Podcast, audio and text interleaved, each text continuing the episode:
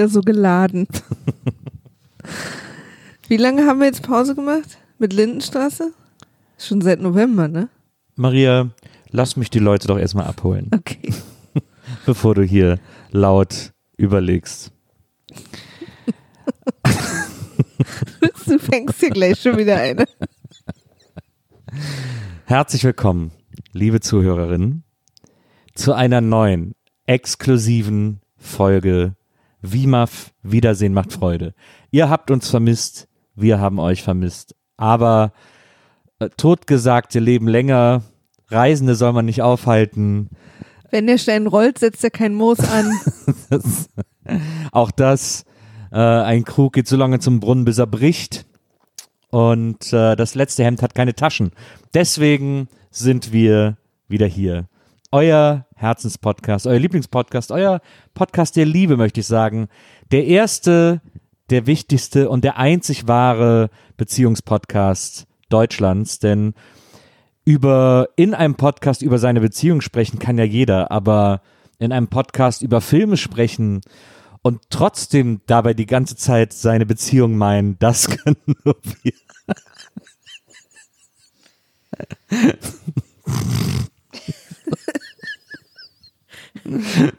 Warum? Deswegen, deswegen.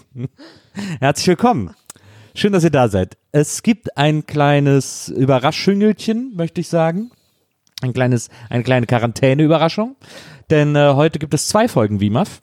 Es gibt einmal die jetzige Folge, die ihr jetzt gerade hört, nämlich über die Lindenstraße. Und wir schulden euch ja noch eine Star Trek-Folge. Die kommt auch, äh, also die habt ihr jetzt vielleicht schon hier vorgehört oder hier nach. Oder wenn ihr jetzt sehr viel später das alles hört, dann ist das für euch sowieso alles gleichzeitig rausgekommen. Dann spielt für euch der Tag keine Rolle. Aber für alle, die sozusagen diesen Podcast ab, ab Erscheinungsmoment hören und hören wollen, für die ist das jetzt eine Überraschung gewesen, dass wir zwei Folgen gleichzeitig veröffentlicht haben. Ich kann euch nicht beschreiben, mit was für einem Blick ich hier gerade gemustert werde. Es fällt mir schwer, das Gesicht, in das ich so gerne gucke, mit Worten nachzuzeichnen. Es ist schier unmöglich. Die Person, Doch. das, das Licht, das mir, das mich blendet, das mir gegenüber sitzt und mich anstrahlt, auch nur ansatzweise zu beschreiben und dem gerecht zu werden, was ich dort alles sehe, was ich alles erlebe, wenn ich in dieses Gesicht blicke, das, äh, das ist, das spottet jeder Beschreibung. Und deswegen begrüße ich für euch, mit euch, hier bei uns, die Frau, die mich zu einem besseren Menschen macht. Die Frau, die dafür sorgt, dass ich auch morgen noch kraftvoll zuweisen kann. Heißt sie mit mir willkommen, die Ikone meines Herzens, die Marienfigur meiner persönlichen Kirche. Hier ist die einzig wahre Maria, die ich anbete, Maria Lorenz. Hi. Hallo Maria. Es wird übrigens gar nicht mehr, äh, so viel kann man vielleicht verraten. Es wird gar nicht mehr viele Folgen geben, in denen ich dich als Maria Lorenz ankündige. Stimmt. Stimmt. Das wird aufregend, wenn ich das das erste Mal offiziell sozusagen ausspreche.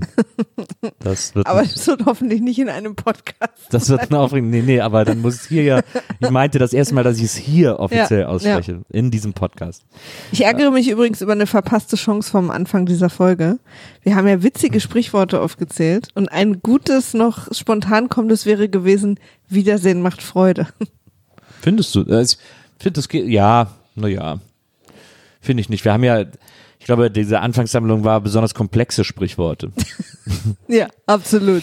Falls jemand nochmal, also ich hoffe, ihr habt euch all diese komplexen Sprichwörter aufgeschrieben, weil die kann man ja mit dem bloßen Gehirn. Da muss man vielleicht auch noch mal drei, vier Mal lesen, dann was ganz anderes machen und dann noch mal mit so einem frischen Gehirn noch mal drauf gucken später, um Ja. die ganze Komplexität dieser Du- Sprüche, die wir aufgezählt haben, zu erfassen. Absolut. Also ich wünsche euch dabei auch noch mal toi, toi, toi. Toi, toi, toi, auch sehr komplex, Mhm. aber ihr kriegt das hin. Du musst auch nochmal mit dem frischen Gehirn hier auf ein paar Sachen drauf gucken. ähm. Ah, Man hätte vielleicht noch so was sagen können wie, wenn wir hier schon nicht gewinnen, dann treten wir wenigstens den Rasen kaputt. Auch ein schöner Spruch. Das ist mir zu komplex. Ich weiß. Äh, genauso wie die Serie, über die wir sprechen. Und es gibt einiges, was wir mit, über, mit unter dieser Serie heute zu besprechen haben, denn wir besprechen nicht nur äh, Folge 35, das ist die Folge, bei der wir gerade in unserem Rewatch sind, sondern heute gibt es Insider-Infos. Heute heißt es Inside Lindenstraße. Denn äh, meine Freundin hasst die Lindenstraße, war für euch auf Klassenfahrt sozusagen. Und äh, Exkursion. Exkursion und wir haben brandheiße Insights und Insider-Infos über die Produktion der Serie, die uns nicht nur allen so am Herzen liegt, sondern die auch gerade in ihren letzten Zügen liegt. Weil es, das war jetzt zum Beispiel sehr clever, dass ich beides Redewendungen benutzt habe, die auf liegt enden. Ich hätte allerdings das erste liegt weglassen sollen und das dann so da anschlägt, aber sei es drum. Das sind die zwei Dinge, die wir heute besprechen, Folge 35 und ich weiß, welche Folgennummer war das eigentlich, in der wir dabei waren? Sehr gute Frage, weiß ich nicht. Aber ich äh, warte, ich glaube, das kann ich rausfinden, weil wir ja da diesen Link hatten, der zu der Folge in der Mediathek geführt hat. Also sprich mal ruhig weiter. So. Vielleicht hast du ja noch den ein oder anderen komplexen Spruch für unsere Zuhörer. Das ist auf jeden Fall, was heute hier in dieser Folge passieren wird. Und äh, bevor wir sozusagen zur neuen Lindenstraße, zur jetzigen Lindenstraße, zum großen äh, Lindenstraßen-Finale kommen, also nicht Finale von meine Freundin aus der Lindenstraße, sondern von der Lindenstraße, ähm, reden wir natürlich erstmal über die alte Folge. Es ist jetzt länger her, wir haben jetzt März, ich glaube, wir haben im letzten November das letzte Mal hier Lindenstraße geguckt. Und das bedeutet da Folge 1755. Folge Ich krieg übrigens richtig eine richtige Panikattacke, wenn ich diese Zahl lese. Also wir besprechen heute Folge 35 und Folge 1755. Rettet die Linde. Rettet die Linde. Rettet Maria. Ähm, jetzt geht es los. Und wir reden erstmal über die alte Folge. Wie gesagt, es sind jetzt irgendwie drei Monate, seitdem wir die letzten beiden Folgen gesehen haben. Aber ich muss sagen, als jetzt hier Folge 35 das Geständnis losging, war sofort, ich war sofort wieder drin. Ich hatte sofort wieder alles bei mir vom geistigen Auge, alle Stories, die wir jemals gesehen haben, waren wieder da. Ähm, das ist ja auch das Schöne an der Lindenstraße. Das Lindenstraße gucken ist wie Fahrradfahren. Ähm, wenn man das einmal alles gesehen hat, dann vergisst man das nie wieder. Das ist doch auch ein tröstender Gedanke. Das ist doch schön. Also ich kann dir bei einigen Dingen überraschenderweise zustimmen. Ähm, ich hatte relativ gute zwei, drei Monate, in denen ich so auch ein bisschen entspannt habe. Und ich habe es gesehen und ich war auch sofort wieder drin. Das ist doch schön. Ich hatte sofort wieder so, als würde jemand so ganz langsam so irgendwas, so ein, so ein, so ein Schal um meinen Hals zuziehen, so dass es Einen nicht so rostigen Schal. ja, einen rostigen Schal um meinen Hals zu ziehen und aber auch um mein Herz. Und, äh, und ja, du hast recht, es ist wie eine Tätigkeit, die man nicht vergisst und sofort wieder kann. Ich glaube nur, es ist nicht wie Fahrradfahren, sondern eher so wie sich einen Zahn ziehen lassen oder so. ähm, ich weiß auch, wenn ich es jahrelang nicht gemacht habe, ich muss den Mund weit offen halten und äh, in dem Stuhl liegen bleiben. Also es ist einfach, es ist sofort wieder da. Ja. Hast du denn eine, ähm, eine, einen Kurzinhalt, wie ihn von Featuring. dir gewohnt und geliebt Ja. ein Featuring für Folge 35 für uns? Das Geständnis Featuring. Abwaschen trotz Geschirrspüler. Die Fische haben ihn nicht vermisst. Fräulein Bianca. Bisschen Dalli Dalli, wenn ich bitten darf. Der Pfarrer predigt nichts zweimal. Und fremdländische Ausdrücke. Sehr schön. Ähm, ich muss gleich, das muss ich gleich vorwegnehmen äh, für äh, Lindenstraße-Fans, die ein bisschen aufgeregt sind, aber sich nicht mehr so gut erinnern können. Ähm, die möchte ich gleich, äh, da will ich gleich inso, insofern spoilern und in diese Aufregung nehmen, als dass deine Beschreibung mit der Pfarrer predigt niemals zweimal nicht auf Pfarrer Matthias, der kommt erst später irgendwann, der kommt glaube ich erst in Jahr fünf oder vier oder so. Äh, den haben wir noch lange nicht, leider. Okay, die anderthalb Hörer, die wissen, wovon du jetzt sprichst. Toller Herzlichen Kerl. Glückwunsch. Oh, du kannst dich so auf den Pfarrer freuen, mein Schatz. Das, äh, da verspreche ich dir. Oh, das wird richtig Wie gut. oft du die Zukunft der Lindenstraße im Zusammenhang mit mir und dem Wort Freund bringst, ist wirklich unter Umständen strafbar. Ich würde das gerne mal prüfen lassen. Ja, lass dir das mal prüfen. Äh, in der Zwischenzeit reden wir über die Folge. Achso, da muss ich meine Notizen natürlich aufmachen. Ich wundere mich gerade. Ähm, Wir starten in der Küche der WG. ja, Äh, Gabi und der Freund von Blond Robert Smith, der, Der einfach die Pianist. ganze Nacht durchgejammt hat und so und deswegen jetzt einfach ähm, nicht schlafen will und wach bleiben will, woraufhin er zwei Kaffeetassen hinstellt, aber überraschenderweise sich nur Milch eingießt. Und ich weiß nicht, ob das daran liegt, dass er schon so drüber ist, dass er den Kaffee vergisst, aber oder ob Milch die neue Wachbleibsache ist. also erstmal hat er nicht gejammt, sondern Filmmusik komponiert, äh, weil er eine dringende Abgabe hat. Potato, Potato. Und ähm, Jam nicht auch so eine Vorstufe von einem Song dann aufschreiben, so ein paar Sachen probieren, wie die klingen und so. You say easy, I say eiser. Ähm, Wie du mich nicht einfach, ne, du brauchst dann auch noch ein gutes Beispiel für den Witz. nee, das ist doch das Lied. hab. Ich liebe dieses Lied so sehr. Hm. Äh, Und da wird gejammt? Miles Davis und äh, äh, äh, nicht äh, Louis Armstrong und Ella Fitzgerald. Ähm, Let's call the whole thing off, heißt es. Da singen die das doch. Ist übrigens ein Lied, was ich gerade, was ich am liebsten jetzt hier anwenden möchte. Ähm, naja, er hat auf jeden Fall gesagt, er würde Filmmusik, aber vielleicht macht er den Kaffee, der kommt dann erst, manche Leute schütten sich doch den Kaffee erst in die Milch. Ja, aber offensichtlich, dann meint er das, wenn er die Milch im Magen hat. Weil er es ja trinkt. Hast und weiß nicht, nicht wenn er dann natürlich, wenn das seine Art ist, Milch und Kaffee zu mischen, Ja. dass er erst eine Tasse Milch Ja. trinkt und dann eine Tasse Kaffee. Warum nicht? Absolut, Nils. Warum, ist meine Gegenfrage. Ich, man kann ja auch den Nachtisch vor, der, vor, dem, vor dem Hauptgang essen. Es landet eh alles im gleichen Magen. Okay, na, dann werde ich dir mal ein paar hübsche Sachen heute Nachmittag auf deinem Teller zusammenstellen. Oh, das ist jetzt eine Drohung? Muss ich jetzt den Nachtisch vor dem, vor dem Hauptgang essen? Oder? Nee, aber vielleicht zusammen, weil landet ja eh alles im Magen. Dann mache ich dir ein bisschen Eis auf die Pizza oder so. Also, zu sagen, dass man es getrennt, aber in umgekehrter Reihenfolge essen kann, bedeutet ja nicht, dass man es alles gleichzeitig essen soll. Aber das Argument, im Magen landet eh alles zusammen, ist ja im Rückschluss wiederum, ist ja wirklich egal, wie man es isst. Das stimmt, aber es schmeckt halt nicht, wenn man es zusammen isst. Aber man kann es in der Reihenfolge essen, da schmeckt es ja trotzdem noch für sich. Ähm, aber Kaffee mit Milch ist ja, ist ja auch ein neuer Geschmack. Deswegen macht es keinen Sinn, das nacheinander zu trinken. Weil ich trinke ja die Milch zum Kaffee übrigens nicht, weil ich unbedingt Milch trinken will, sondern weil mir, weil ich dadurch überhaupt den Kaffee erst trinken kann, geschmackstechnisch. Ja. Vielleicht ist das auch, wir sind ja Mitte der 80er, ich glaube 86 oder so, da hat man ja noch gedacht, dass Milch wahnsinnig gesund wäre. Ja, ja. Aber oh, man hat, glaube ich, da auch schon nicht gedacht, dass man davon wach bleibt. Ich habe ja schon immer gerne Milch. Ich habe ganz oft auch so, dass ich da so nachts an den Kühlschrank gegangen bin und dann einfach eine Tüte Milch getrunken habe. Also mache ich heute nicht mehr, aber habe ich früher ganz oft gemacht. Noch bis vor wenigen Jahren. Ja? Hm. Hm. Ich glaube, ich habe als Kind auch viel Milch getrunken. Da war das auch einfach quasi so ein Glas Milch als das Getränk am Tisch. Mhm. Äh, heute bin ich tatsächlich ein bisschen, ähm, also ein bisschen erstmal doppelmoralisch, weil ich Milch nicht, eigentlich nicht mehr so gerne kaufe, weil die, wenn ich immer darüber genau nachdenke, was es ist und wo es herkommt, wofür es von der Natur eigentlich gemacht ist, Ja. empfinde ich einen gewissen Ekel und auch ein, nicht nur einen Ekel, sondern so ein bisschen, die ist nicht für mich. Ja. Und ich bin einfach nur so ein fieser, der Natur Dinge entraubender Mensch, der sich was nimmt, was nicht für mich gemacht wurde.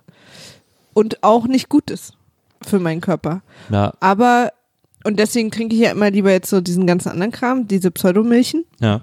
Milchen ist ja auch die offizielle Mehrzahl von Milch. Milch her. Milch, hä? Ja.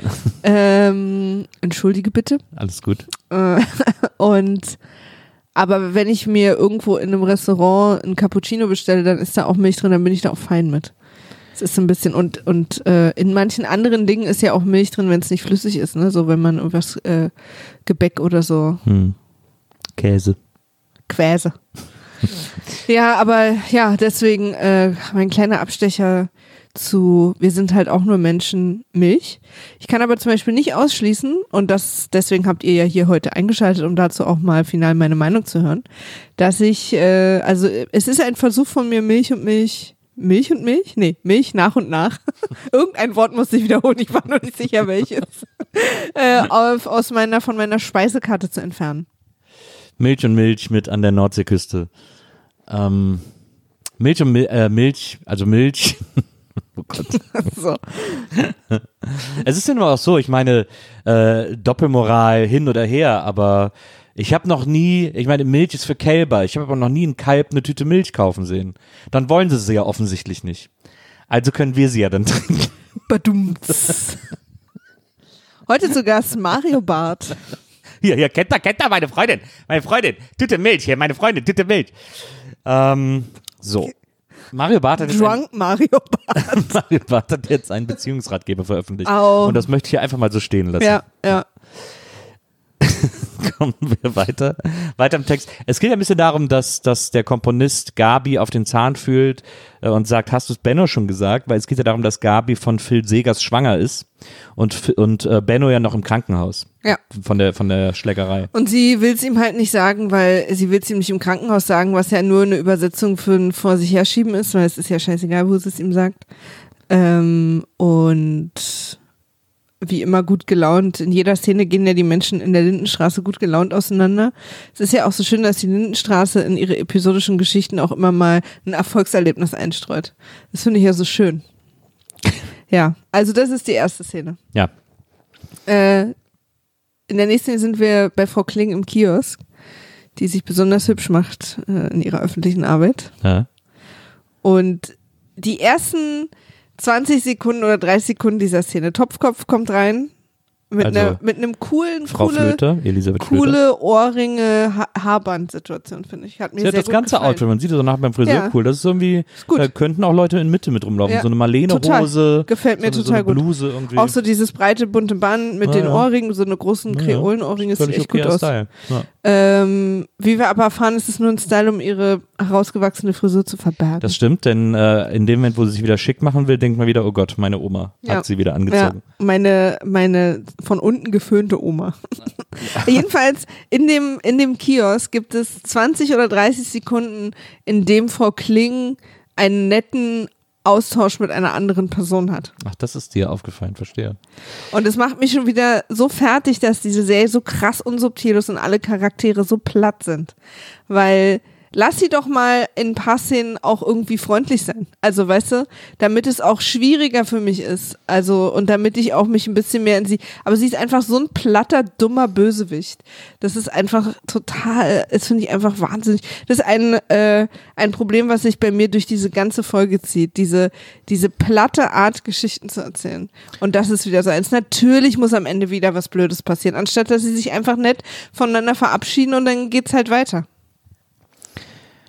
Also erstmal glaube ich, gibt es tatsächlich so böse Menschen wie die Klingen. Ich glaube, es gibt diese bösen Weiber, äh, gerade die dann irgendwie oder überhaupt Menschen, machtlose Menschen, denen man irgendeine Form von Machtposition gibt, in, in Klings Fall die Frau des Hausmeisters, äh, die dadurch, gerade in Bayern ist das ja auch sehr verbreitet, ähm, bei allen Leuten, die irgendwie irgendwas mit in der Nähe von Macht zu tun haben.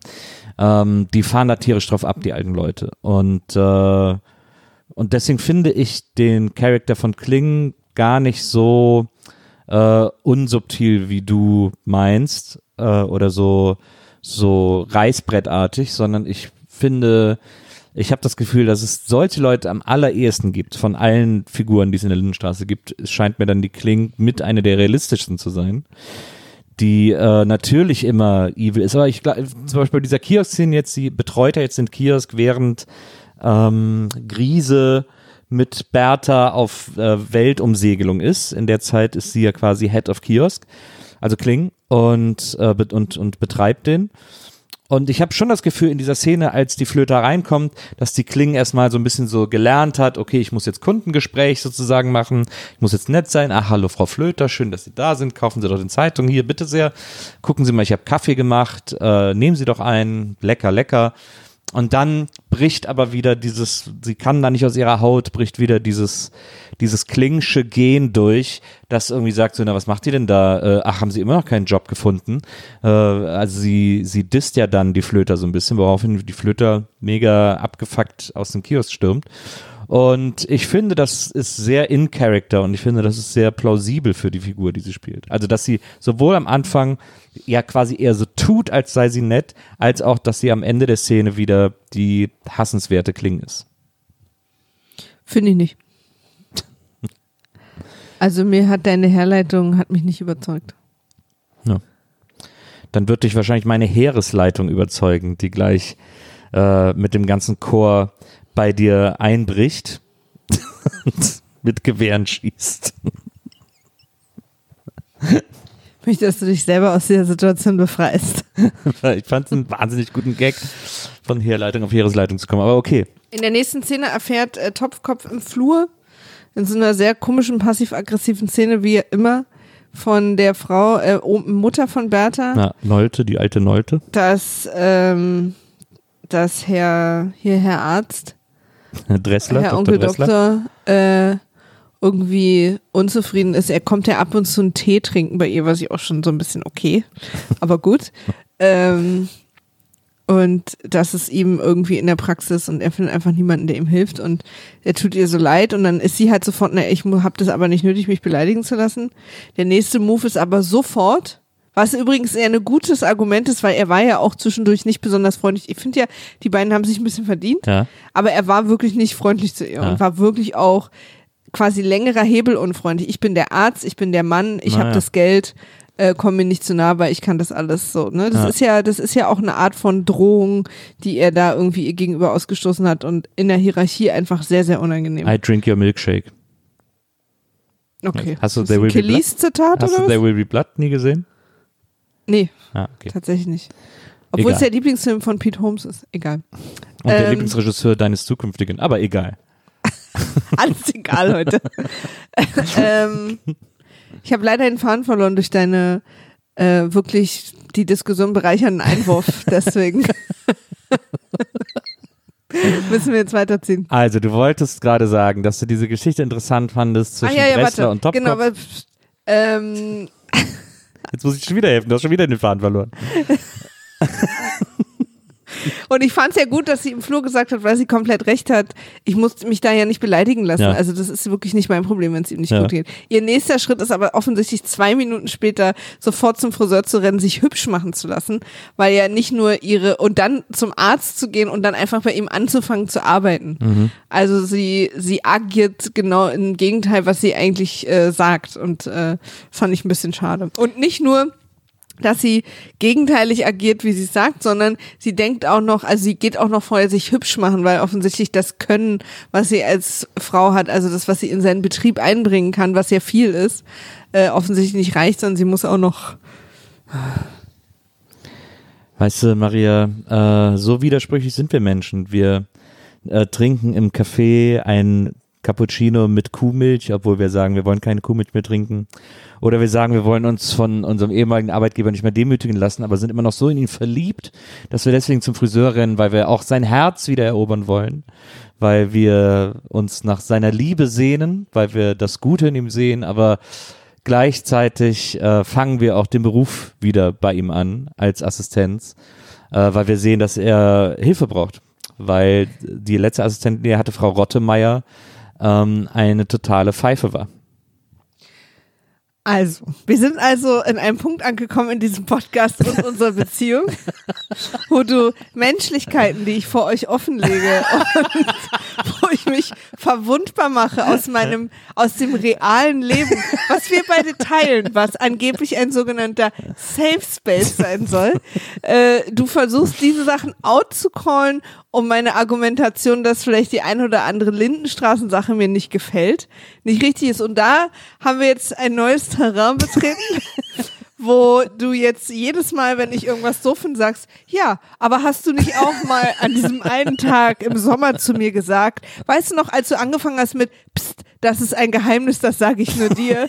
Und dann erzählst du das? Aber- ist das, ist das die neue Ära? Also, Schweigefuchs mal an der Stelle. Weil- Nee, nee, nee, mein Freund. Hier gibt es gar keinen Schweigefuchs. Hier brennt jetzt richtig die Hütte. Nee, nee, nee. Erstmal, ich weiß nicht, ob dir das bewusst ist, aber Dinge, die du in dieses Mikrofon sprichst, sind kein Geheimnis. Nein, aber trotzdem hast du dich entschieden, etwas aus dem. Ich brauchst mir das Mikro nicht hinhalten. Ich habe mein eigenes Dankeschön. Ich habe das doch nicht hingehalten. Ich habe es von mir weggehalten, damit meine, mein aufgeregtes Atmen jetzt nicht andauernd zu hören ist. Aber trotzdem hast du eine Sache, die ich quasi eingestanden habe aus meinem realen Leben, äh, her- herangezogen, um sie outzucallen, um ein Argument, was ich für die für oder gegen die Serie habe, zu schwächen. Und ich finde, da sollten wir ganz vorsichtig sein, ob wir diese Grenze überschreiten wollen oder nicht.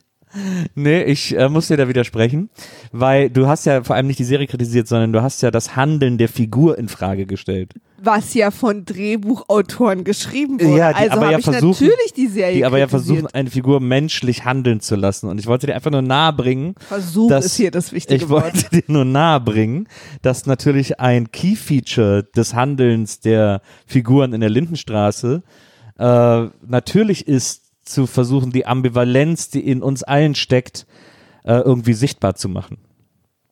Und ich glaube, die Autoren waren sich sehr bewusst des Widerspruchs, dass sie in der einen Szene sagt, ich muss mich nicht demütigen lassen und sich in der anderen äh, Szene sozusagen selber demütigt. Ja, aber ich darf ja dann trotzdem sagen, weil so funktioniert dieser Podcast, dass ich das ärgerlich finde. Ja, aber ich darf ja dann auch wiederum trotzdem sagen, Aber nicht, indem du meine privaten Gedanken und Gefühle Das Du bist auch so ein privater Gedanke, ey. Das ist so, du hast das ja im Rahmen dieses Podcasts geäußert. Aber was nicht im Rahmen der Was im. Rahmen dieses Podcasts geäußert wird, ist Verhandlungsmasse für den Podcast itself. Gut zu wissen, ab jetzt ziehe ich meine privaten Kommentare und Geschichten zurück. Nee, kannst du nicht zurückziehen. Gesagt ist gesagt. Was pickt, das pickt, wie der Österreicher sagt. Ja. Ja. Hm. Aber es wird halt in Zukunft hier sehr professionell Oh. zugehen. Okay. Die, Wenn- Pri die private Ebene, die diesen Podcast auch bunter gemacht hat, Ja. meiner Meinung nach, äh, wird jetzt leider, ich sag mal, nach und nach zurückgefahren, bis wir hier auch, ich, also ich bin auch dafür, Siehst dass, du mich jetzt ja, auch? wollte ich gerade sagen, ich fände es ganz schön, wenn wir uns jetzt sitzen, Herr Buckeberg, ähm, für den Rest der Folge, Ja. um einfach mal, dass du einfach auch mal weißt, wie es ist, wenn ich mich auch von dir ein bisschen distanziere. Okay, Frau Lorenz. Herr Buckeberg? Dann fahren wir fort. Herr äh, Schildknecht kriegt im, in seinem Büro, wahrscheinlich vom Direktor der Schule, in der er arbeitet, nehme ich mal an, Mhm. äh, ein bisschen Hausarrest, weil er offensichtlich in den letzten Wochen und Monaten, weiß nicht genau, was da der Zeitraum, aber müssen ja Wochen gewesen sein, Ja. ne? Ähm, irgendwie seinen Job als Lehrer vernachlässigt, also zu spät kommt, seinen Unterricht vergisst, äh, den ausfallen lässt, ohne es richtig anzusagen und so weiter und so fort. Auch lügt, also er war ganz sicher nicht auf einer ich finde es auch so lustig, dass er sagt, er war auf einer Weiterbildung, weil der Direktor seiner Schule müsste das jetzt eigentlich wissen, weil das macht er ja nicht einfach so. Hat er nicht irgendwie im Internet einen Kurs gebucht. Ähm, Ja, aber ist doch, man kann doch, ist doch heutzutage ist das, oder auch damals, man, das ist doch irgendwie, wenn man schwimmen geht, ist das ja schon Fortbildung. ja, ja, ich, es ist, ähm, okay. Nachmittag, ist- Nachmittag in der Bibliothek. Das ist ein, eine der großen Stories in dieser Folge, der, der Untergang des Herrn Schildknecht. des Franz S. Ja.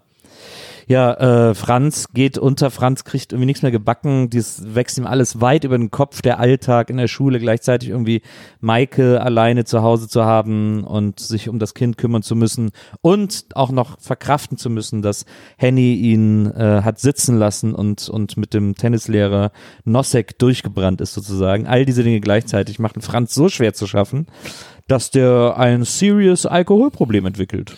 Aber auch nicht nur das, also ähm, wir sind ja dann kurz auch bei den Schildknechts zu Hause. Ähm, nachmittags irgendwie, wahrscheinlich während er gerade in der Schule ist, tagsüber. Und da kommt eine Frau, die will irgendwie in die Wohnung. Du hattest dann auch sofort vermutet, das bestimmt Jugendamt, hat sich dann auch als richtig herausgestellt. Und die ist dann erstmal mit Maike eine Weile alleine. Was ich übrigens interessant finde, ist, dass die Jugendamtsleute in dieser Serie Techniken von so äh, Pädophilen anwenden. Total. Willst du mich nicht mit in die Wohnung nehmen? Sie hat es auch super komisch gefragt. Ja, na. Und ich würde auch gerade als Frau vom Jugendamt genau das eben, weil das ist ja was, was die Kinder lernen soll, genau nicht zu machen. Ähm, und Maike lässt sie dann aber rein. Und dann sitzt sie da eine Weile und die Wohnung ist halt komplettes Chaos, auch völlig übertrieben. Überall steht Essen, Klamotten. Es ist so eine richtige, eigentlich so eine richtige, äh, so eine, so eine Kiffer-WG.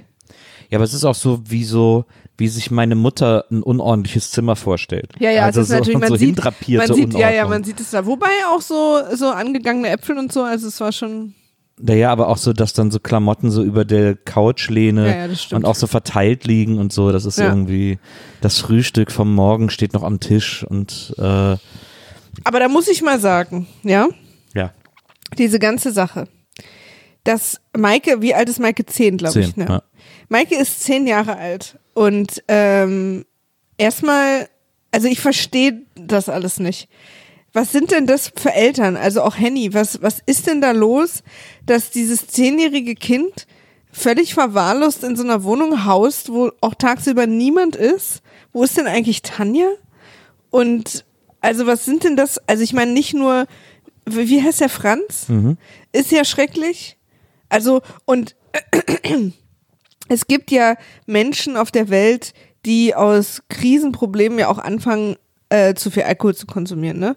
Und es ist ja auch schrecklich und es äh, ist irgendwie, ist ja auch manchmal, also ich weiß nicht, wie ich das jetzt sagen soll, nicht deren Schuld. Also, ne, manchmal ist einfach der Druck des Lebens zu hart und das ist für einige Menschen dann irgendwie so ein Ausweg und es ist, äh, ist quasi, man kann immer nicht per se sagen, so. Ja. Aber die Art, wie uns das hier schon wieder subtil dargestellt wird, ist halt so, dass er wirklich von heute auf morgen ein kinderignorierender Suffi geworden ist, weil es ist ja, äh, es ist ja dann nicht nur so, dass er viel trinkt und deswegen irgendwie nichts mehr mitkriegt, weil, also, er kriegt ja schon noch normale Gespräche mit. Wir haben ja auch das Gespräch mit dem Direktor gesehen und wir sehen ja auch, wie er mit Maike spricht und mit anderen spricht.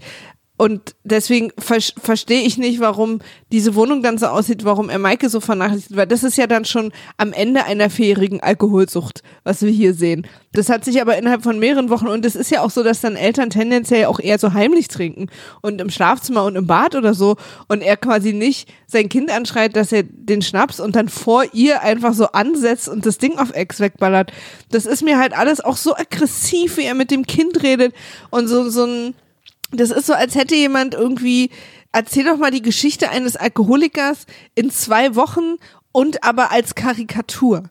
Also so, weißt du, das, das ärgert mich halt auch schon wieder so, weil es ist ja ein Problem, also und ich finde auch gut, wenn eine Serie sowas anspricht. Eltern trennen sich, ein Elternteil ist vielleicht überfordert, gerade auch mit so so alt äh, alten altmodischen Rollenverteilungen in der Familie sind ja Väter oft auch überfordert, wenn sie irgendwie plötzlich mit den Kindern allein sind, weil sie ihren ihren äh, beschissenen chauvinistischen Arsch schon noch nicht hochgekriegt haben, als die Frau noch da war, um sich da einzubringen. Äh, und dann sitzen sie halt mit den Kindern, wissen nicht, was sie machen sollen. Und, ähm, und vielleicht gibt's dann irgendwie Situationen, wo man sich dann irgendwie in der Kneipe versteckt und so weiter und so fort. Aber das ist hier so eine Eskalation, die so schnell geht und wie er dann auch aggressiv Maike, die wirklich, ich meine, Maike macht seit, seit Folge eins nichts anderes als heimlich Schokolade essen und irgendwie zu versuchen, dieser fucking Familie hinterherzuräumen. Ihre großen Schwester ist sie scheißegal. Ich weiß übrigens auch einfach überhaupt nicht, wo die ist. Ihrer Mutter ist sie nicht nur egal, sondern die hat sie auch immer eher genervt. So, Franz ist sie völlig egal. Nicht nur, dass sie egal ist, sondern mach irgendwie schneller sauber und wo ist mein Schnaps und ich trinke das jetzt alles vor dir. Niemand interessiert sich für Maike. Wirklich niemand. Der Opa hat sich eine halbe Stunde für sie interessiert und ist deswegen noch nicht losgefahren. Dann aber am Ende irgendwie doch, weil, ja, ist doch alles gut. Und äh, dass Maike die noch nicht alle mit einer Axt im Schlaf umgebracht hat, rechne ich hier extrem hoch an. Da muss ich ein bisschen intervenieren, Und das ist natürlich für uns alle eine Riesenüberraschung. denn ähm, also Tanja ist natürlich beim Tennistraining äh, mit Nosek Und Henny hat sehr wohl interveniert, denn die Frau vom Jugendamt, die jetzt sich da in die Wohnung gesneakt hat, ist nur da, weil Henny das Sorgerecht für äh, Maike beantragt hat. Und deswegen kommt die Frau vom Jugendamt vorbei, weil Henny nämlich sagt, die verwahrlost da unten, ich will, dass die zu mir kommt. Und deswegen kommt die Frau vom Jugendamt, um das, um das zu checken und das zu klären. Aber wenn Henny sich wirklich ernsthaft Sorgen machen würde um Maike, dann hätte sie sie einfach nach oben geholt oder würde tagsüber zu ihr runtergehen und ihr einfach helfen. Also weißt du, würde sie dann nicht Naja, alleine lassen. ja, die will so halt wirkt es, so wirkt es für mich nur wie ein Power-Move. Die will wahrscheinlich, na, weiß ich nicht, die will wahrscheinlich nicht Franz über den Weg laufen. Ähm, Ja, ist ja tagsüber nicht da. Ja, sie ja auch nicht, sie arbeitet auch Aber würdest du deine Tochter da so alleine lassen? Das ist doch ein purer Power-Move. Ich weiß, keine Ahnung, ich, das kann ich jetzt auch nicht einschätzen. Dazu müssten wir jetzt mal Henny sehen. Das wird wahrscheinlich in der nächsten Folge kommen oder so. Äh, wie sie das jetzt wirklich gemeint hat. Also ich stimme dir natürlich zu, Henny ist jetzt nicht in den, in den letzten 35 Folgen dadurch aufgefallen, besonders großes Interesse an Maike zu haben. Die war ja immer eher so Team Tanja. Äh, Tanja mein tolles Tennisass und so. Und Maike ist dann immer so ein bisschen hinten rübergefallen. Ob sie jetzt sozusagen, wo sie von Tanja getrennt ist, plötzlich erkennt, dass sie ja noch ein Kind hat, um das sich zu kümmern wert ist, ähm, das könnte sein und gleichzeitig will sie irgendwie direkt alles amtlich klären, damit sie da, sich dann nicht selber irgendwie in eine Diskussion mit Franz begeben muss und um da irgendwie klare Fakten zu schaffen und so. Das kann, könnte man ihr zugunsten noch so auslegen. Nee, weil das Kind wichtiger ist, als ihre Angst, Franz zu begegnen. Ja, aber äh, wenn sie jetzt, wenn sie jetzt äh, irgendwie äh, Maike hochholt, dann kommt Franz hier und sagt, Maike, du kommst wieder mit zu mir. Aber warum will Franz denn Maike? Der will doch nur saufen gerade. Ist doch, kann ihm doch scheißegal sein, Naja, aber Maike sie ist ja, er, er hat ja am Schluss sagt er, ich kämpfe um uns und so. Also äh, ihm ist das schon offensichtlich wichtig. Ich meine, wenn man ein Kind hat, hat man ein Kind. Da ist natürlich, äh, da kann es sein, dass der persönliche Fokus gerade auf persönlichen Dingen und bei sich ist, aber es ändert ja nichts daran, dass er sein Kind liebt und sein Kind bei sich haben will und so. Also das, ich glaube, ich halte das nicht für ganz unplausibel, äh, dass Menschen in so persönlichen Krisen, in so tiefen Krisen wie die, in der Franz irgendwie gerade steckt und ganz offensichtlich einer, nicht rauskommt und aber auch nicht richtig rauskommen will. Er geht ja dann sogar zu Dr. Dressler, äh, um sich Schmerztabletten verschreiben zu lassen. Und Dressler sagt zu ihm, nee, sie braucht keine Schmerztabletten, sie brauchen Therapie. Und Franz regt sich so mega auf. Das ist ja auch so ein klassisches Muster von Leuten, die Therapie brauchen, zu sagen, ich gehe doch nicht in Therapie, weil sie halt eigentlich heimlich wissen, dass sie eine bräuchten, äh, sich aber nur betäuben wollen. Und ähm, das, der steckt halt in einer sehr großen persönlichen Lebenskrise, aber äh, wahrscheinlich ist sogar Maike die eine Sache, die ihm da überhaupt noch halbwegs Halt gibt. Ähm, aber gleichzeitig natürlich versteckt sie den Schnaps vor ihm, weil sie Angst hat, dass der Vater sich irgendwie gerade kaputt säuft und er Und niemand kümmert sich um sie. Niemand, Ja, ich äh, meine, sie klar. kocht für die ja, zwei. Sie ja, ist ja. zehn Jahre sie alt. ist da, sie ist da die Leidtragende. Ja, und deswegen finde ich halt, müsste Henny sie da rausholen, weil das, dieses Bedürfnis, ihr Kind aus einer Situation zu holen, wo sie nicht gefüttert wird, wo sie nicht in einer sauberen Umgebung lebt, äh, müsste größer sein als ihre Angst, äh, äh, Franz zu begegnen. Das ist, glaube ich, nicht immer so einfach mit diesem Rausholen. Also das ist, glaube ich, auch rechtlich einfach gar nicht einfach in Deutschland. Äh, sein Kind irgendwie einfach aus einer, das hört man doch immer wieder, solche Stories, so Horror-Stories von Kindern, die dann irgendwie erstmal bei einem Elternteil bleiben müssen, obwohl allen offensichtlich ist, dass es dem da nicht gut geht, weil das einfach rechtlich erstmal irgendwie so Aber sie geregelt kann ist. ja dann irgendwie, also verstehst du, was ich meine? Sie kümmert sich, kann sich ja trotzdem um Maike kümmern. Sie hat ja kein Besuchsverbot. Ja. Weißt du, sie kann ja hingehen und ihr helfen und für ja, sie, sie kochen. kann auf jeden Fall was Schlaueres machen, Ja. als sofort das Jugendamt und zu warten, was sich Ja. da ergibt. und auch Absolut. das kann sie auch parallel machen. Naja, das, ja, das, da will sie wahrscheinlich die Konfro mit Franz nicht unbedingt. Ja, ja, das meine ich. Und da ist aber Maike wichtiger. Ja, aber nützt ja nichts. Also da das Kind in so eine in so eine Konfro-Situation zu bringen. Also du kannst mir doch nicht erzählen, wenn du weißt, dass dein eigenes Kind vier Wohnungen unter dir oder was weiß ich, wie hoch Ja. dieses Haus da ist, äh, in einer verwahrlosten Wohnung lebt und ihr niemand was zu essen macht, dass du dann nicht runtergehst und aufräumst und ihr was zu essen machst. ja, also wahrscheinlich nicht, aber ähm, Und sie in den Arm nimmst. Niemand nimmt Maike in den Arm. Ich weiß nicht, wie es mit Maike weitergeht, aber ich wünsche ihr ein Leben weit weg von dieser toxischen Lindenstraße. aber Franz äh, nimmt sie doch am Schluss in den Arm. Ja, geil, mit so schön, mit so ein bisschen Schnaps haucht sie ihm ins, äh, haucht er ihr ins Gesicht. Da, das sind ja genau die Umarmungen, die sich kleine Mädchen wünschen. Gut finde ich übrigens, wie Franz, äh, als er den Schnaps aus dem Schrank nimmt, erst nochmal das Licht im Schrank anmacht in der schönen Vitrine. Das geht auf, äh, an, wenn er aufmacht. Ah, verstehe.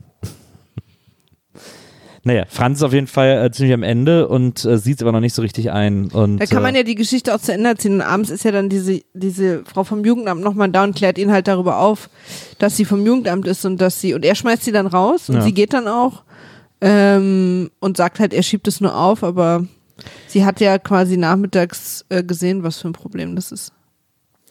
Ja, auch, aber diese Jugendamtsfrau ist auch irgendwie sehr weird. Also sie sagt irgendwie, ich äh, durfte hier heute nicht recherchieren, aber ich war schon mal da und habe alles gesehen. Also hat sie ja recherchiert und Naja, sie wurde halt reingelassen. naja, ja. aber eigentlich hätte sie gar nicht reingelassen werden dürfen. Sie hat sich ja so ein bisschen reingequatscht. Also wahrscheinlich könnte man sogar, wenn man es jetzt auf die Spitze tröbe, ähm, würde, könnte man vor Gericht wahrscheinlich sogar sagen, dass die sich da so halb illegal in die Wohnung gequatscht hat. Ich weiß nicht, ob das gilt, ob du nicht, ähm, also erstmal weiß ich nicht, ob das in den 80ern einfach ein bisschen, also weißt du, heute würde es ja auch keine Serie mehr geben, in der, ähm, in der jemand so reingelassen werden würde von Kindern oder so, weißt du?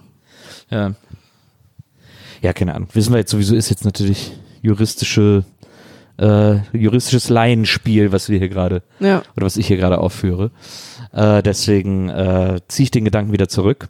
Ähm, aber sage, dass es trotzdem weird ist. Ja, ja, das finde ich auch ein bisschen weird, aber es ist, glaube ich, auch, ich weiß halt nicht, also wie gesagt, erstmal glaube ich, dass, dass sowas heute strenger ist als in den, 80, als in den 80ern. Ja, nee, aber es gibt doch immer diese, es gibt doch immer Aber, diese. aber ist es nicht dieses quasi begründete Verdacht oder so, wenn es einem Kind irgendwie schlecht geht und das Kind ist allein zu Hause, vielleicht dürfen die dann rein? Ja, aber es gibt ja immer diese es, äh, so Kindswohlgefährdung oder sowas. Aber es gibt ja auch immer, es gibt doch zuhauf diese Fälle von überforderten Jugendämtern, die irgendwie Kinder bei äh, Drogeneltern lassen und sagen, ja, ja, die kümmern sich schon, wo die Eltern dann immer, wenn die kommen, so einen super aufgeräumten Eindruck machen und so und da das keiner mehr kontrolliert und dann da die schlimmsten Dramen und Tragödien passieren und so.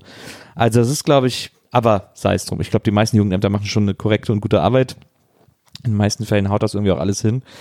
Aber äh, hier ist das irgendwie noch unklar. Es wird jetzt wahrscheinlich darauf hinauslaufen, dass Franz irgendwie durchdreht. Und äh, ich bin mal gespannt, wie Henny das begründet, dass sie das Sorgerecht für Maike haben will. ja. Ähm, aber auf jeden Fall ist es, sagen wir mal so, es wird nicht unbedingt zu Franz, äh, es wird nicht unbedingt positiv zu Franz Situation beitragen, dass er die Jugendamtfrau, Jugendamtsfrau rausgeschmissen hat. Das ist, Ganz ich, sicher nicht, das nee. gibt, glaube ich, kein Plus auf der Report Card für ihn. Ja, ja das glaube ich auch. Aber ich glaube, dass auch wenn er sie noch zum Abendessen eingeladen hätte, hat der Besuch, den sie mittags gemacht hat, wo die Wohnung völliges Chaos war und das Kind für sich selber gekocht hat, gereicht schon. Ein großes Juhu ging durch unsere Wohnung. Hier war wirklich, hier lagen sich Maria und ich lagen uns mit Tränen äh, in den Augen, in den Armen, weil Maria so aufgeregt war und sich so gefreut hat. Reden wir vom Abspann? Nee, ähm, weil die Beimers endlich mal wieder da Ne, waren. ich war viel aufgeregter bei Sigi und Elfi. Stimmt, Sigi und Elfi haben wir auch kurz in der WG am, am Tisch gesehen. Ähm, aber die Beimers wurden endlich mal wieder erzählt. Und bei denen ist es wohl so, also diese Folge spielt wohl jetzt so zu Schulschluss, zu Ferienbeginn. Und ähm, Erster das, Ferientag, haben wir doch gehört. erster Ferientag und das bedeutet immer äh, Zeugnisausgabe, einen Tag vorher. Und der Haussegen im Hause Beimer hängt so weird schief, dass Helga mit neuer Frisur nach Hause kommt und alle sitzen mit Grabesmiene um den im, im Wohnzimmer um den Da gibt's verschiedene Dinge. um den Wohnzimmertisch herum. Helga denkt erstens, dass sie das Sitzenbleiben ihres Sohnes mit einer neuen Frisur irgendwie ausbügeln kann. Das ist das erste Komische. Das zweite ist aber, dass die komplette Familie in so eine Art Depression gefallen ist deswegen. Und zwar finde ich es auch extrem nachvollziehbar, dass auch Klausi und Marion echt richtig, richtig schief drauf sind, Ja. weil ihr Bruder sitzen geblieben ist und jetzt vielleicht kein Abi machen will. Ja. Das trifft ja die Geschwister meistens am härtesten. Ja. Das unterschätzt man ja immer wieder. Das ist für die Eltern schon schwer, aber so für Geschwister, das ist echt richtig hart. Was die, was die aushalten müssen, die Ja. armen Geschwister. Also, Ja, als es bei mir mal gekippelt hat, war es für Moritz auch ein paar Wochen, sah es echt richtig düster aus. So. Ja. Er wollte auch gar nicht raus, hat irgendwie so ganz viel Enya gehört im Zimmer und so. Völlig, weil für den war das hart. Also meine Klar. Mutter hat sich sofort irgendwie die Haare neu gekämmt, eine Bluse gekauft und dann ging wieder alles irgendwie top ab. Aber so für meinen Bruder war das echt. Ich bin ja auch, ich bin auch sitzen geblieben zu einer Zeit, als meine drei Geschwister auch alle schon gar nicht mehr zu Hause gewohnt haben Ja. äh, und alle schon ausgezogen waren Ja. lange. Und die haben dann alle, die sind in sehr schwere Depressionen gefallen. Total. Die Ich mussten war, alle ihre Jobs zwei von den kündigen. dreien äh, sind dann auch wieder zu den Eltern Ja, gezogen, ja. weil sie plötzlich ihr ganzes Leben aus den Fugen Ja, ja, geraten und, ist. der, Ja. und der dritte ist äh, ausgewandert Ja. Ja. äh, nach Chile und hat Ja. da Wir haben keinen äh, Kontakt bis heute. äh, eine Praxis im Dschungel wohl aufgemacht, Ja, ja. habe ich gehört. Ja. Aber große Depressionen überall, die waren alle fertig mit der Welt. Die, für die ging das, konnte das Leben nicht mehr so weitergehen. Also diese Szene ist wirklich absurd, um das mal zusammenzufassen. Ähm, abgesehen von, äh, wie heißt der, Bennys Frisur, Ja. wo jemand in der Maske eine besondere Idee hatte. Und das Ding ist aber, also Benny ist wohl sitzen geblieben und Helga kommt, was ist mit euch los? Und keiner will so richtig mit der Sprache rausrücken. Und Helga will doch einfach nur wissen, was los ist, weil alle wirklich da sitzen, als wäre jemand gestorben. Und dann sagt Vom Helga, Sitzenbleiben weiß sie ja schon. ja, und sie weiß, und dann sagt sie, aber was ist denn los? Und dann sie, ja, Benny ist sitzen geblieben. Ja, weiß ich doch. Ich wollte doch hier, aber es ist doch kein Grund, Trübsal zu blasen. Und dann sagt Hans, das ist aber noch nicht alles.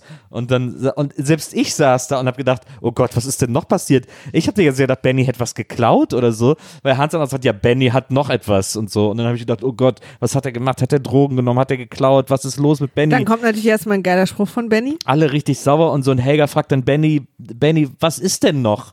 Äh, weil, weil ihr keiner was sagen will. Das ist so eine schlimme Familie, weil da sitzt ja auch die Mutter, der muss man doch mal sagen, was passiert ist, aber keiner will es ihr sagen. Und sie sagt dann zu Benny, Benny, was ist denn los? Und dann sagt Benny eben Äh, ein Pfarrer predigt ja auch nicht zweimal. und rennt aus, der, aus dem Zimmer raus. Und äh, Helga sitzt da immer noch und weiß jetzt Ich natürlich bin immer nicht. übrigens zu 1000 Prozent sicher, dass der Schreiber, der Drehbuchschreiber, der diese, diese Stelle geschrieben hat, einfach so geil abends feiern gegangen ist noch, weil er darauf gekommen ist, dass Benny das sagt. Weil es ist erstens eine ganz typische Reaktion von Kindern, Ja, dieser Satz. Und zweitens macht's ja auch total Sinn. ist auch ein sehr komplexer Spruch, kann man sagen. Den können wir auch mal ein bisschen in unseren, Nächstes in Mal unseren zählen wir den mit. Ja. aufnehmen. Und, äh, und Helga will doch einfach nur wissen, was los ist. Wieso sagt denn dieser Frau niemand, was los ist? Äh, auch als Zuschauer schwer auszuhalten, diese Szene. Und dann äh, sagt Hans es ihr, glaube ich, endlich, äh, denn Benny ist nicht nur sitzen geblieben, sondern hat auch beschlossen, kein Abi machen zu wollen. Das ist das Schlimme an dieser Szene. Ich habe Wow. Und das hat mich wirklich gezogen. Also er will halt die Klasse nicht wiederholen.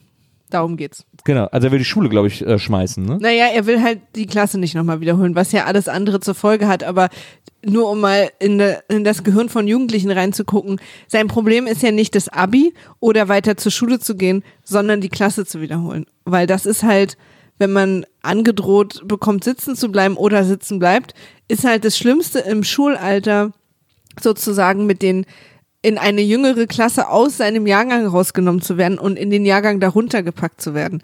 Das heißt, wenn als Schüler dir sitzen bleiben passiert, ist dir ja Abi oder du würdest ja weiter zur Schule gehen und du würdest auch dein Abi machen. Du willst aber nicht sitzen bleiben. Ich habe das eher so verstanden, weil er immer gesagt, weil sie haben ja immer so explizit gesagt, er will sein Abi nicht machen, er will das Nein, Abi das nicht ist machen. halt die, das ist halt Ja, die Konsequenz. Nee, der erste Satz war, äh, er will äh, das nicht nochmal probieren. Aber er hat dann immer gesagt, er will das Abi nicht machen. Deswegen habe ich gedacht, es ginge sozusagen darum, dass Benny auch vom Gymnasium runter will. Dass er halt irgendwie ja auf die. Realschule will oder nee, er könnte ja sitzen bleiben und am Gummi bleiben. Aber er will ja, äh, er will das Abi nicht machen. Das würde bedeuten, er muss gar nicht mehr ans Gymnasium. Das heißt, er geht an die Realschule oder sowas. Und wechselt einfach die Schule. So habe ich das verstanden. Okay, keine Ahnung, kann sein. Ähm, auf jeden Fall äh, ist das äh, jetzt das große Drama, weswegen niemand, weswegen auch niemand in der Familie mehr Appetit hat, Ja, wie, wie uns auch äh, vorher noch erzählt wird. das hat sowieso nicht, wobei, nee, äh, äh, Willi behauptet es halt, dass keine Appetit Ja. hatten. Alle Kinder so, ja, also wir könnten schon was essen, ehrlich gesagt. Und dann geht Helga natürlich zu Benny, läuft ihm hinterher, geht zu ihm ins Zimmer und äh, sagt, was ist denn los? Willst du wirklich hier irgendwie nicht mehr zur Schule gehen und so? Und dann äh, guckt Benny die ganze Zeit an die Wand und dann äh, nimmt sie ihn irgendwann in den Arm und Benny fängt an zu weinen, wie man es nur im Arm einer Mutter kann. Äh, da bricht dann alles aus ihm heraus. Und äh, ich glaube einfach, dass er auch als Schauspieler vielleicht nicht so richtig imstande war zu weinen, weswegen er die ganze Zeit Richtung Wand weinen musste. Ja. ja, ein klassischer jugendlicher Wandweiner. Das kennen wir ja. Das ist ja so ein, ist ja ein Motiv in Filmen. Das stimmt. Ähm, Wir springen ja gerade ein bisschen Ja. äh, davor. Äh, auch vielleicht noch erwähnenswert, wobei ich das wirklich in extrem großen Anführungsstrichen setzen will, wie alles in der Lindenstraße, ähm, ist das Gespräch zwischen Benno und Gabi. genau, das ist eigentlich die zentrale Story äh, der Folge. Nö, ist glaube ich eher die von Franz. Ah, die Nee, beiden. Die Folge heißt ja auch das Geständnis. Das ist doch dann eigentlich jetzt hier die äh, Benno und Gabi Aber Story. Franz ist schon auch sehr präsent, finde ich. ja, ja, aber eigentlich ist das Geständnis ist ja das von, von, von Gabi und Benno. Weil Gabi sich nicht dazu durchringen kann, Benno zu gestehen, dass sie ein Kind von Phil Segers erwartet. Und dann kommt Benno überraschend wieder aus dem Krankenhaus, irgendwie mit dem Taxi, sagt keinem Bescheid, wann er zurückkommt, geht nochmal kurz unten bei der Klinge ins Bütchen, äh, kauft sich dann eine Zeitung und ähm, geht dann hoch in die Wohnung, keiner ist da, Benno guckt sich um irgendwie ähm, und übrigens auch, wo Benno in den Kiosk kommt, das ist auch so eine super übertriebene Szene, als hätte er gerade acht Monate im Koma gelegen, weil er kommt in den Kiosk rein, Ja. wo die Klinge steht und sagt, was machen Sie denn hier? Ja, ja, als wäre er so überraschend. Er ist seit acht Jahren als vermisst gemeldet. Naja. So, dann geht er in die Wohnung, keiner ist da, Gabi ist auch nicht da. Er sieht aber auch, dass Phil Segers ausgezogen ist, aber äh, er ist irgendwie. Ja, oder er, ich hatte auch das Gefühl, dass er kurz denkt, naja, das, sein größtes Problem ist, ist, dass Gabi aus seinem Zimmer ausgezogen ist. Na, Äh, weil sie ist jetzt in Phil Segers Zimmer gezogen. na. Und er ist so, ah, das ging ja schnell, alles schon rübergeräumt. Aber, aber das Schlimmste, die schlimmste Tragödie für ihn ist, dass seine Fische ihn nicht vermisst haben. na. Zumindest äh, zeigen sie es sehr subtil, zeigen ihm die kalte Fischschulter. Äh, kein Fisch kommt zu ihm angeschwommen, Nee. niemand begrüßt ihn, nimmt ihn in die Flosse, sondern. Da äh, freust du dich, ne? Hast du es da stehen? Aber äh, er guckt die Fische an und sagt, nicht mal ihr habt mich vermisst. Das ist äh, das große Drama für ihn. Ähm, Später ist sie dann zu Hause Genau. und sie begegnen sich. sie, äh, genau, sie begegnen sich. Stimmt, das kommt ja zuerst. Also sie begegnen sich und äh, Benno sagt, ach, schön dich zu sehen. Sie sagt, ja, hättest du doch was gesagt, dann hätte ich was vorbereitet. Sie so. freut sich so ein bisschen, aber irgendwie auch nicht, weil sie weiß, was das bedeutet. Nämlich, sie mag ihn ja jetzt wieder. Ja. Es ist ja immer relativ unklar bei ihr und Benno. Und, ähm, und er gibt ihr einen Ring, macht ihr aber keinen Antrag. Es ist äh, irgendwie nur ein Geschenk. Naja, es ist schon, glaube ich, so. Nee, weil er ja später dann sagt, ähm, du kannst mein Geschenk ja behalten, du musst mich ja nicht gleich sofort wieder mögen. Also Ja, es ist so ein bisschen, es ist schon, es deutet darauf hin, aber es ist noch kein Antrag. Ah. So, und, und dann fangen die beiden was an, was mich auch in dieser Serie einfach so fertig macht. Sie verflechten sich oder bauen noch ihr, ihr, dieses Perpetuum mobile des Nicht-Kommunizierens, was die alle so haben. Das gibt dann viel Staring. Mit zwei, drei Sätzen könnte man Dinge aus der Welt schaffen. Dagegen entscheiden sich alle immer, damit es einen Konflikt gibt. Ähm, weil natürlich weiß ich, sie will ihm nicht sagen, dass sie von Phil Segers schwanger ist. Entscheidet sich dann aber später, finde ich, auch relativ ohne zu zögern, ihm das vor allen anderen zu sagen. Von daher, okay, wäre das dann der bessere Moment gewesen. Aber trotzdem kann sie sagen, hey, ich freue mich darüber total, das ist wirklich eine total tolle Geste. Ich muss mich gerade durch so ein paar Sachen irgendwie, lass uns mal in Ruhe darüber reden, komm erst mal wieder an. Was sie aber macht, ist, ihm einfach quasi die Tür vor der Nase zu knallen, obwohl sie ihn ja gern hat. Und das ist eben das, was ich meine, dieses, dieses Nicht-Kommunizieren, um einen Konflikt zu erzeugen, dadurch aber für immer so eine Authentizität in solchen Dialogen einfach dir wegnehmen. Das macht mich einfach so wütend, weil so würde niemand das so kommunizieren, also niemand würde diesen Dialog haben. Da muss ich erstmal, äh, da muss ich erstmal. Ich bin so wütend, ich hasse diese Serie so sehr. Nils. so sehr. Also da muss ich erstmal äh, Paul Watzlawick äh, zitieren. Klar. der ja äh, berühmt geworden ist äh, mit dem Spruch, mit dem Aphorismus, man kann nicht nicht kommunizieren. Denn äh, dieses, was du nicht kommunizieren nennst, ist ja natürlich äh, genau die Art subtilen Drehbuchschreibens, äh, um die es in der Lindenstraße geht, wo durch Nicht-Kommunikation Bände gesprochen werden. Und äh, das ist ja das, was in diesen, in diesen Szenen, die du hier gerade kritisierst, oder in dieser, mit dieser Art der Kommunikation passiert. Wir als Zuschauer erfahren dadurch ja sehr, sehr viel. Ja, ja. Okay, dahinter kann man sich halt immer verstecken. Trotzdem bin Wo ich. Ich verstecke mich hinter Nein, nichts. aber so als Autor oder was auch immer. Trotzdem ist es halt einfach eine komplett unrealistische Situation. Und später, das, also äh, vielleicht habe ich es falsch in Erinnerung, weil ich wirklich intensiv auch mit meiner Therapeutin versuche, Dinge zu verdrängen und zu löschen, die ich in der Lindenstraße gesehen habe. Aber habe ich es nicht richtig in Erinnerung, dass sie ihn über Monate betrogen hat und dann ihr Lover ihn krankenhausreif geprügelt hat und dann beide sie mehr oder weniger bestochen haben, ihn, dass er diese Geschichte so nicht erzählt. Und jetzt kommt er nach Hause, ist trotzdem nett zu ihr, schenkt ihr einen Ring, sagt ihr, du musst mich nicht gleich wieder mögen, bla bla bla. Also weißt du, und sie ist trotzdem einfach immer anstrengend, scheiße und ablehnend zu ihm. Aber man muss dazu sagen, dass du hast am Anfang warst du auch sehr Team Gabi und sehr anti Benno, äh, Ja, Benno ja. als er diese Hauskaufsache gemacht hat. Ja, das war ja auch scheiße. Ja. Aber man muss ja irgendwie die Feste feiern, wie sie fallen. Und im Moment ist die Situation halt die, wie sie ist. Und willst du mir sagen, dass sie jetzt immer noch sauer ist wegen dem Haus oder was? Ich glaube schon. Ich glaube, das ist das, was uns erzählt werden soll. Es hat Hase einen guten Job. Das war ja der Anfang des Vertrauensbruchs von ihr quasi. Ja, ja und da hat sie so ja mit gleicher Münze zurückgezahlt. Du baust ein Haus, ich zeug ein Kind. Jetzt muss eigentlich, einer von beiden muss noch einen Baum pflanzen. Oder beide zusammen. Dann ja, haben wir es naja, eigentlich. ich meine, klar, klar. Ja, auf jeden Fall ist, ist es so, dass äh, so diese Ringe und sie macht die Tür zu und er so äh, äh, verwirr, verwirr und dann später äh, kocht äh, Gabi mit Gung äh, chinesisch in der Küche und ähm, und äh, Gung sagt zu ihr, ich würde es ihm noch nicht erzählen, lass ihn erstmal in Ruhe ankommen und so.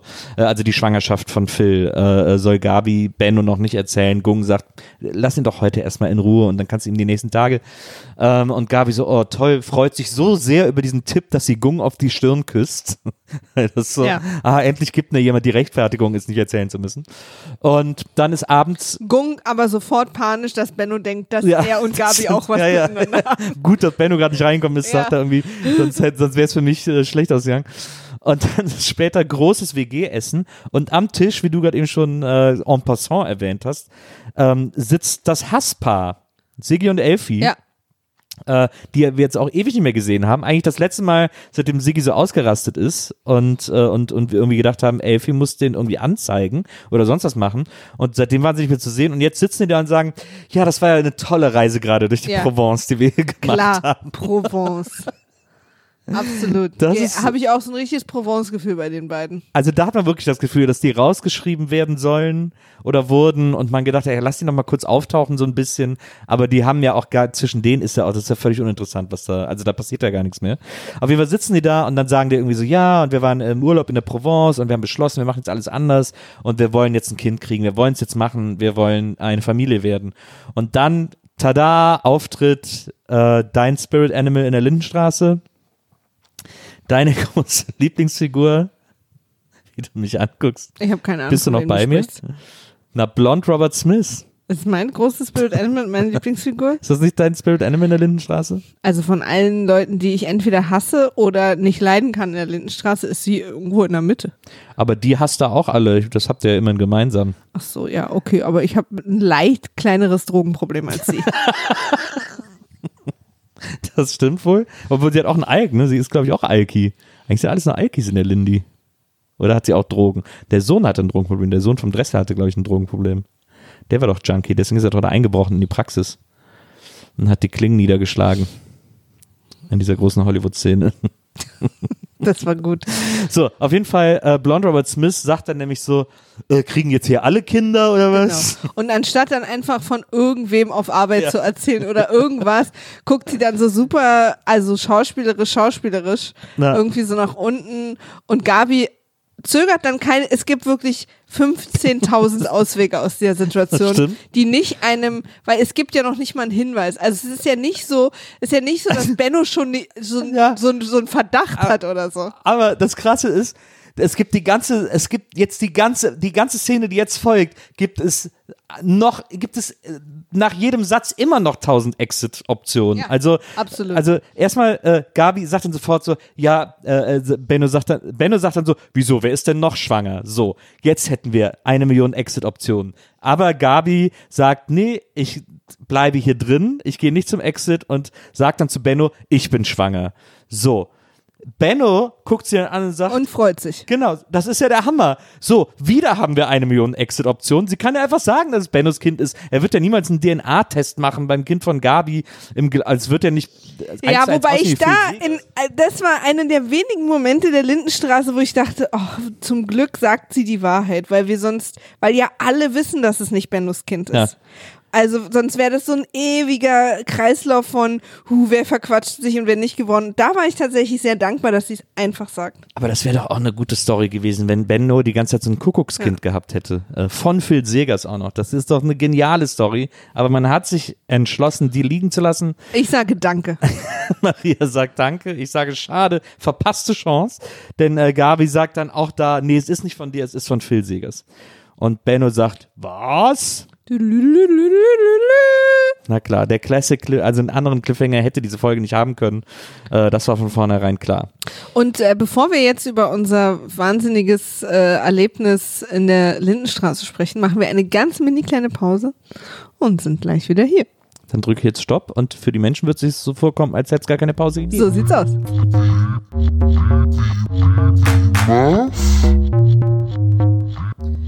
So, Keiner hat's gemerkt, dass wir gerade äh, eine Woche im Urlaub waren. ja, Und ich, doch, ich klinge ein bisschen anders, ich habe Sonnenbrand. Für die Hörer ist es nur ein Augenblick gewesen, ein, ein Wimpernschlag. So, also Folge 35 haben wir jetzt besprochen. Für dich eine stärkere oder eine schwächere Folge? Mm.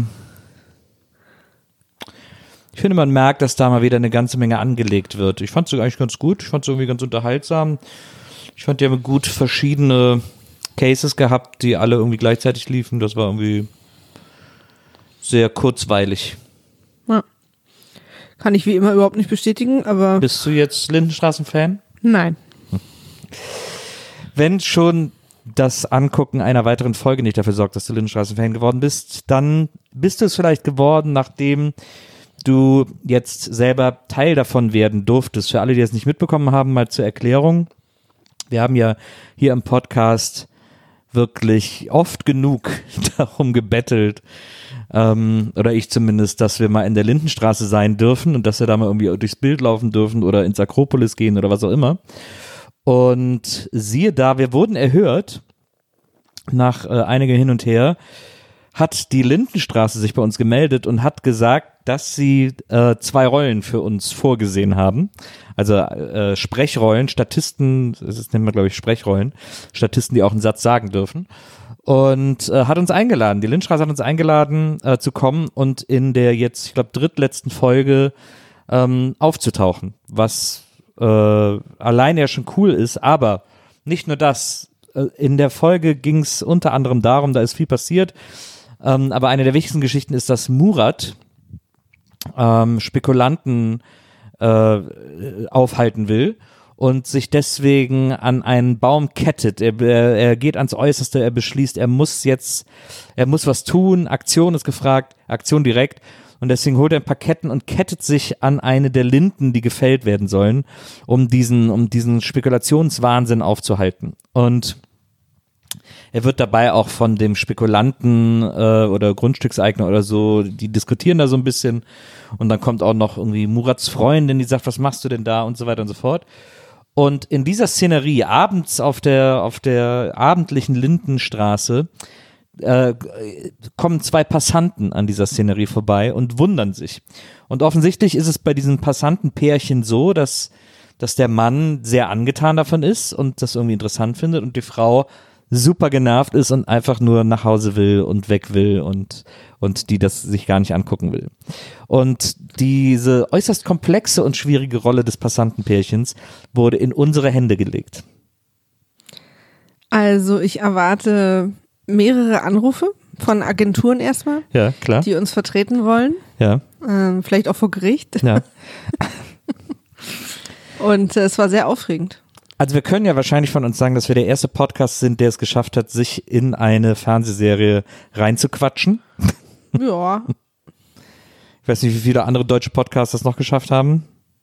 also ich, ich traue mich ja bei sowas immer nicht zu sagen, wir sind die Ersten, die das geschafft haben, weil wer weiß, was da schon mal passiert ist. Aber Das, aber naja, also äh, wir sind der erste Podcast, von dem wir gehört haben, der es geschafft hat, sich in also- eine laufende Fernsehserie das, das reinzuquatschen. können wir, das können wir versichern. Und es war auch ein sehr aufregendes Erlebnis. Ich habe jetzt gerade mal in meinem Kopf überlegt, weil in meinem Ellbogen überlegen ist ja vielleicht irgendwie Käse, dass glaube ich in der Folge nur zwei Personen, also wir haben die ganze Folge dann gesehen, sie lief letzte Woche, nur zwei Personen drin waren, die ich überhaupt schon mal gesehen hatte. Wirklich? Also Frau Mutter Beimer Ja. und äh, der kleine Sohn. Klaus. Ja. Alle ja- anderen spielen nicht mit, wo wir jetzt gerade, also zumindest nicht in der Folge aufgetaucht. Na, ich überlege gerade, wer war denn noch? Ja, stimmt, Gabi ist, glaube ich, noch in der Lichtenstraße, die war nicht dabei. Äh, ja, da hast du wahrscheinlich recht. Also zumindest in der Folge, ne? Das naja, ist ja. klar, ja. Aber Ja, ich kannte niemanden, wusste überhaupt nicht, was los ist. Das Haus hat plötzlich eine andere Farbe. Und wer sind die alle?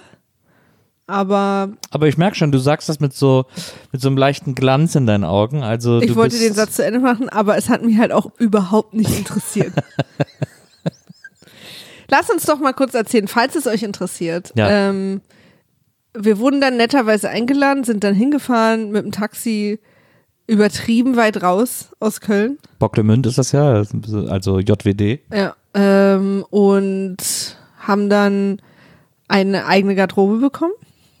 Und also die natürlich normalerweise anderen Leuten gehört. Bevorzugte Statistenbehandlung. Genau, und alle waren sehr, sehr lieb und sehr nett zu uns. Ich habe mich den ganzen Tag geschämt, weil ich natürlich weiß, dass äh, die Menschen, die die Lindenstraße machen, alles oder zu großen Teilen, ganz tief stecke ich da auch nicht drin, sehr gute, lustige, nette Menschen sind, die wirklich einfach wahnsinnig lieb und freundlich sind. Und ähm, jetzt guckt gerade ein bisschen verstellt auf die Aufnahme und ich frage mich, was das bedeutet. Ne, nix. Ich hab, ich nehme auf, aber es ist äh, irgendwie leise, aber Naja. Na, leise ist kein Problem. ne. Ähm, ähm, und wir wurden da auch wirklich sehr lieb und, und warm und freundlich empfangen. Und dann ist es natürlich für einen Mensch wie ich, der ein Herz hat, äh, tut es mir auch ein bisschen leid, weil ich ja weiß, aus welchem Grund ich da bin, weil ich diese, diese Serie einfach sehr hasse und weil ich sie auch, weil sie mein Leben unangenehm berührt, weil ich mich durch jede Folge quäle. Es wird auch nicht besser, es wird nur schlimmer und ähm, es macht mir gar keinen Spaß. Ich habe einen gewissen Spaß darin, mit dir darüber zu reden.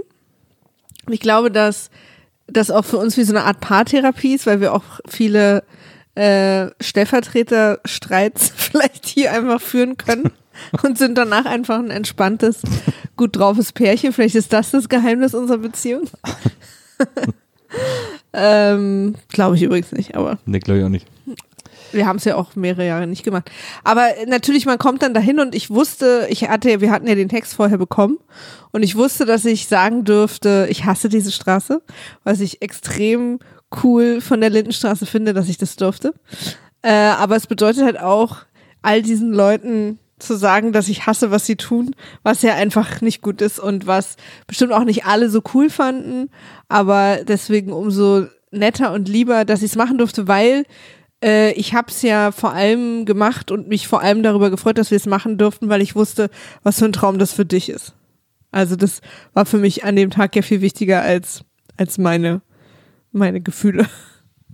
Ja, für mich war das natürlich toll, dass wir noch äh, quasi wirklich kurz vor Schluss ein Teil der Lindenstraße werden konnten und durften. Äh, das fand ich natürlich äh, super gut und super toll und da habe ich mich wahnsinnig gefreut und ähm, wir sind dann da raus nach Bocklemünd und wie gesagt, es war äh, leichte Grabesstimmung äh, am Set und im ganzen Studiogelände da, weil eben, äh, weil es auch, glaube ich, die letzte Drehwoche war, in der wir da waren. Das war ja, äh, wir waren da ja im Dezember.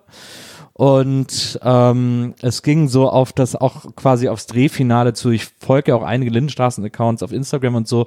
Und man hat schon die Tage davor immer gesehen, dass immer wieder irgendwelche Schauspieler irgendwelcher langjährigen Rollen verabschiedet wurden, weil sie ihre letzte Klappe hatten und so weiter und so fort. Also es wurde im Grunde genommen jeden Tag am Set geweint. Und das ist natürlich dann die Stimmung im Team, dass auch einige ähm, einige Departments äh, auch gar nichts mehr zu tun hatten, weil quasi für den Rest alles erledigt war. Ähm, Und das ist natürlich auch genau die Stimmung, in die man reinkommen will, wenn alle so traurig sind und sagen will, ich hasse diese Genau. Straße.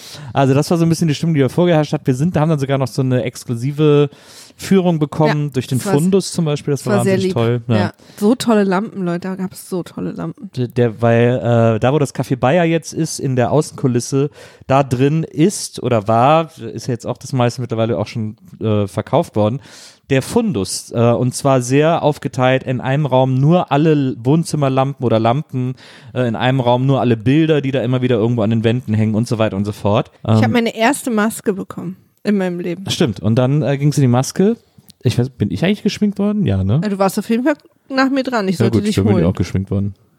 Aber nicht so ausführlich. Aber ja, ähm, wir haben auch als Kostüm einfach unsere Klamotten anbehalten können. Also wurden jetzt nicht, da hat man nur geguckt, ob da, dann wird ja immer geguckt, ob da irgendwie groß Markennamen drauf sind oder sowas immer Wir problematisch haben ja auch ist. Anweisungen bekommen. Genau. Aber das war alles okay, äh, wie wir da, wie wir da aufgetaucht sind. Was natürlich schön ist, dass wir ja wirklich als ähm, als die WIMAF, als das WIMAF-Paar dann quasi äh, in unseren Privatklamotten da durch die Straße laufen konnten. Und dann, äh, und das ist so lustig, weil was mir gar nicht so bewusst war, ähm, ist, dass das da Marias erster Tag an einem Filmset war. Weil ich war ja schon an vielen Filmsets und äh, auch so Fernsehdrehs und so. Das ist ja für mich tatsächlich Arbeits, äh, ja, Alltag im weitesten Sinne, solche Orte. Also für mich auf jeden Fall nichts Besonderes mehr. Aber für Maria war es das allererste Mal an so einem Set und dass sie auch Teil davon war und so. Und das ist so lustig, weil das war mir gar nicht bewusst. Ich war an so, also ich war bei ein paar Musikvideodrehs dabei, noch in meiner Zeit als äh, bei der Plattenfirma, aber das ist ja ganz anders und auch nicht bei vielen. Äh, deswegen war das schon aufregend für mich und mit dem, wir haben dann so ein Walkie-Talkie hingestellt bekommen, weil wir so um die Ecke standen und da wurde dann durchgesagt, wann wir losgehen müssen und so mitten in der Szene. Und damit wir wissen, wann wir losgehen sollen, um die Ecke kommen und so, das war schon aufregend. Und wie oft man das auch machen musste. Und und dann wie wie der Regisseur auch Feedback gegeben hat, der kam dann auch zu uns und hat uns dann noch so, hey, guck doch mal, dass ihr es vielleicht ein bisschen länger zieht und so. Und also es war so, es war so, ich war sehr aufgeregt. Die, wenn in der Weil, also ganz kurz, ich war übrigens so aufgeregt, weil, also was, was ich ja weiß, ist, dass so Sets teuer sind, also das Drehen teuer ist und dass jede Verlängerung eines Drehs, die nicht sein muss, äh, wahnsinnig viel Geld kostet. Also dass man sozusagen, wenn man schon so nett eingeladen wird, als Gast da hinzukommen, äh, so wie wir es ja sind, also das, das ist ja für uns die größere Ehre als umgekehrt, dann will ich natürlich auch kein, kein Stöckchen im Getriebe sein. Also dann möchte ich natürlich, dass wegen mir nichts aufgehalten wird und dann will ich auch nicht, dass ich so schlecht mache, dass sie denken, ach scheiße. Also so, ne, dass es quasi deren Serie auch runterzieht, wobei ich da jetzt natürlich wieder auch es, also, ne? Aber ihr, ihr wisst, was ich meine. Also so, deswegen war ich schon sehr nervös. Vor allen Dingen, das ist ja dann, was den, dem Kritiker passiert, der so hoch tönt, wie schlecht die das alle machen. Und dann bin ich da am Set und stehe unter dem Druck, es aber jetzt besser zu machen. Und das kann ich natürlich nicht, bin keine Schauspielerin. Ähm, äh, aber das ist ja immer auch der Vorwurf, den man Kritikern macht, macht's halt mal besser. Aber so funktioniert halt leider Kritik nicht, sorry nochmal. Ähm, ich mache dafür andere Sachen besser. Und äh, deswegen stand ich schon echt unter Druck, dass ich erstens wollte, dass es wegen uns, also keine einzige Szene wegen uns wiederholt werden muss, dass ich es nicht super, super schlecht mache. Und gleichzeitig musste ich aber wirklich wiederholt in die Kamera und später auch in Mikrofone sagen, ich hasse die Lindenstraße oder ich hasse diese Straße. Während einfach alle drumherum standen, die sich trauernd von dieser Straße verabschieden. Und es war einfach, ich war ganz schön durchgeschwitzt, als wir da fertig waren. Man muss aber dazu sagen, dass die ähm, alle sehr gelacht haben, wenn du das gesagt hast. Ja, also ja, die haben sich alle natürlich. tierisch gefreut. Vielleicht war das sogar ein bisschen Proxy dafür, dass die alle auch so ein bisschen sauer sind auf dem WDR äh, beziehungsweise auf die ARD zu Recht, weil die, weil die Senderbosse beschlossen haben, dass die Lindenstraße abgesetzt wird. Da hat sich ja die letzten Monate auch von Mitarbeiterseite so ein bisschen Wut entladen über den Umgang mit dieser Kultserie. Und äh, deswegen war das vielleicht auch für die so ein bisschen, haben die sich auch einfach, ich meine, das muss man der Lindenstraße ja wirklich zugutehalten, äh, die ganzen, die ganze Zeit, in der sie uns hier auch mit dem Podcast begleitet haben, dass sie das immer super fanden, dass wir das hier machen und Ja. sie auch immer ein Ort waren, der sehr gerne Kritik angenommen hat und der sehr gerne irgendwie, äh, der sich nicht für sakrosankt hielt, sondern immer sehr, äh, äh, das immer sehr gut fand, wenn auch Kritik an ihm geübt wurde. Es hilft natürlich auch sicher, dass wir, äh, wo, wo sind wir jetzt? 84, 85? Äh, 35. Nee, ja, nee, ich Ach so, meine, 86. Im, ja, dass das in dem Jahr, äh, also wahrscheinlich jetzt das war ja auch eine, also die Lindenstraße damals ist ja eine andere als jetzt. Ja. Und es ist natürlich dann diese Abschwächung der Zeit auch noch dabei, Ja. dass wir nicht jetzt jede aktuelle Folge besprechen und kritisieren, Ja. sondern dass es natürlich, also ein bisschen lustig sind ja die ersten Folgen, finden ja sicher auch die Leute, Naja. die heute die Lindenstraße machen. Ja. Und, äh, und man muss tatsächlich sagen, der Regisseur hat sich sehr äh, liebevoll um uns bemüht. Total. Das fand ich äh, sehr erstaunlich, wie äh, aufmerksam der uns als, als äh, Gag-Auftritt da mit inszeniert hat und inszenieren wollte. Ähm, das ist nicht selbstverständlich. Das fand ich sehr, sehr schön und sehr aufmerksam und ich habe mich da sehr wohl aufgehoben und sehr gebauchpinselt gefühlt. Ähm, deswegen war das, ein, war das echt ein schönes Erlebnis. Deswegen hat es echt Spaß gemacht. Wir waren ja auch, die war ja relativ komplex, die Szene, weil wir haben immer die ganze Szene gedreht äh, mit unserem Auftritt und das war sehr auf, da ging es sehr um Timing, da ging es sehr um, dass wir im richtigen Moment loslaufen. Wir hatten dann so ein, so ein Walkie-Talkie äh, liegen, über das uns die Regieassistentin immer ein Cue gegeben hat, wenn wir loslaufen sollen. Und ähm, äh, aber das ist halt eine Szene gewesen mit fünf, sechs Auftritten sozusagen und deswegen musste das alles sehr genau getimt sein, wann wir um die Ecke kommen, wann wir da hingehen. Im Schnitt haben sie es nachher ein bisschen, ähm, haben sie es ein bisschen umgestellt und ein bisschen rausgerettet. Man sieht auch, wenn ich weggehe, ähm, dass ich noch was sage, ohne den Mund zu bewegen. Also, weil da haben sie dann quasi den Ton aus einer anderen Szene genommen und da so draufgelegt.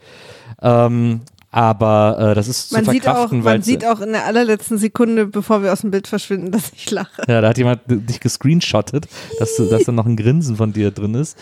Ähm, aber äh, ja, also das ist, da wird dann, da hat man sich dann im Schnitt noch ein bisschen beholfen, aber äh, spielt keine Rolle. Äh, Ist ein, wir haben da einen äh, astreinen 10 Sekunden Auftritt hingelegt. Und ich rechne mit verschiedenen Nominierungen für uns beide.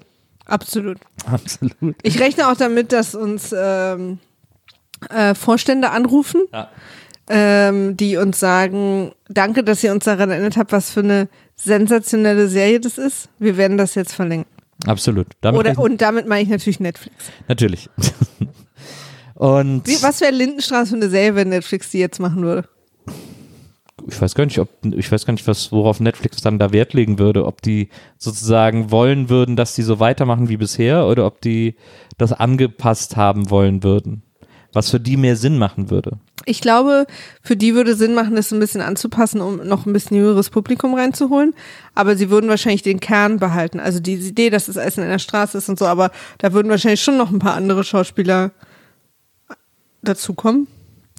Der Ich Schnitt, mich- der Schnitt wäre anders. Ich frage mich ja eh, ob es nicht ob es nicht irgendwie Spin-offs geben wird oder so, die dann, die man dann auch auf anderen Sendern platzieren kann oder oder bei anderen ARD, bei Dritten oder äh, bei Funk, keine Ahnung, ein junges Spin-off äh, von irgendeinem jungen Charakter oder so. So, da ist, da ein bisschen Musik ist noch drin. Ich habe das Gefühl, dass sie alle alt sind. Na, das Gefühl habe ich leider auch ein bisschen. Aber who knows? Ähm, Sei es drum.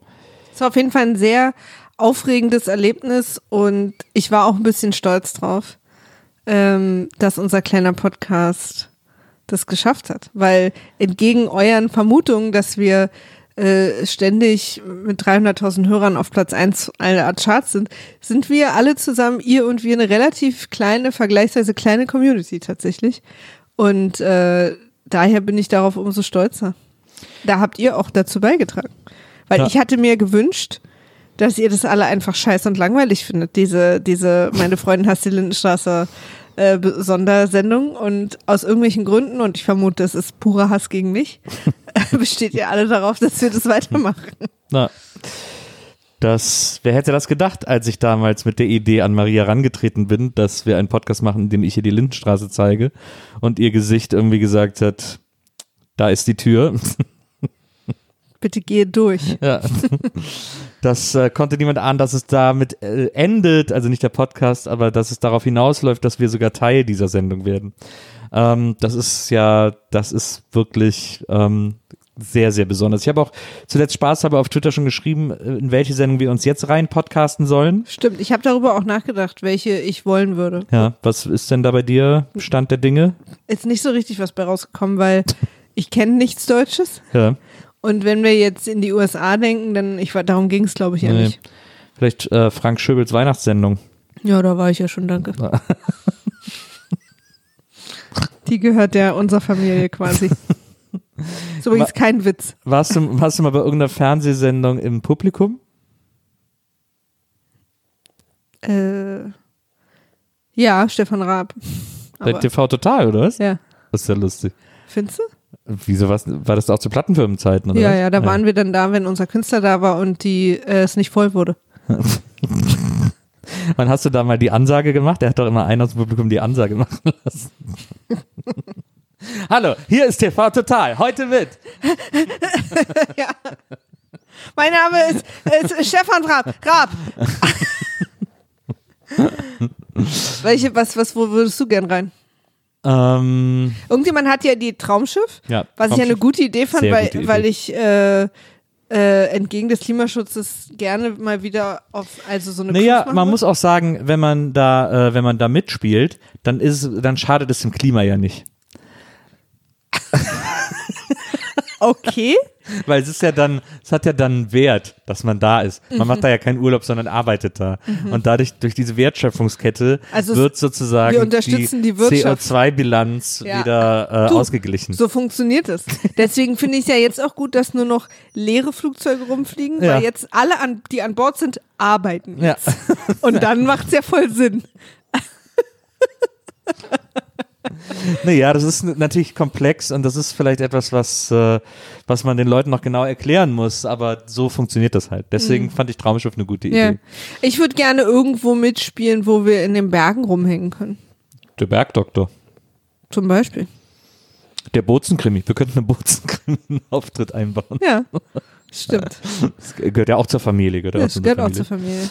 Familie. Ähm, Ansonsten würde ich natürlich gerne mal äh, in, mit dir zusammen äh, zu irgendeiner lustigen Late-Night-Show eingeladen werden. Als Gäste. ja.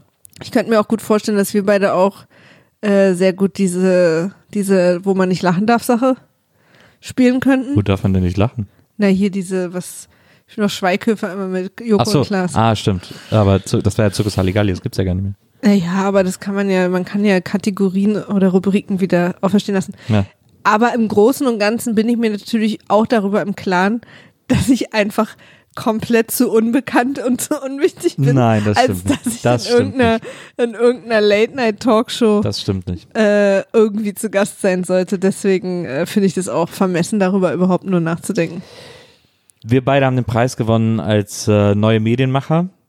Und ähm, Aber deswegen kennen uns halt die alten Medienmacher nicht. stimmt. Aber sie werden uns kennenlernen. Und äh, die Lindenstraße hat vorgelegt, da müssen die anderen jetzt nachziehen. Das ist, das ist ganz klar. Sollen wir eigentlich noch was dazu sagen, dass wir jetzt so lange nicht erschienen sind und wie es jetzt weitergeht?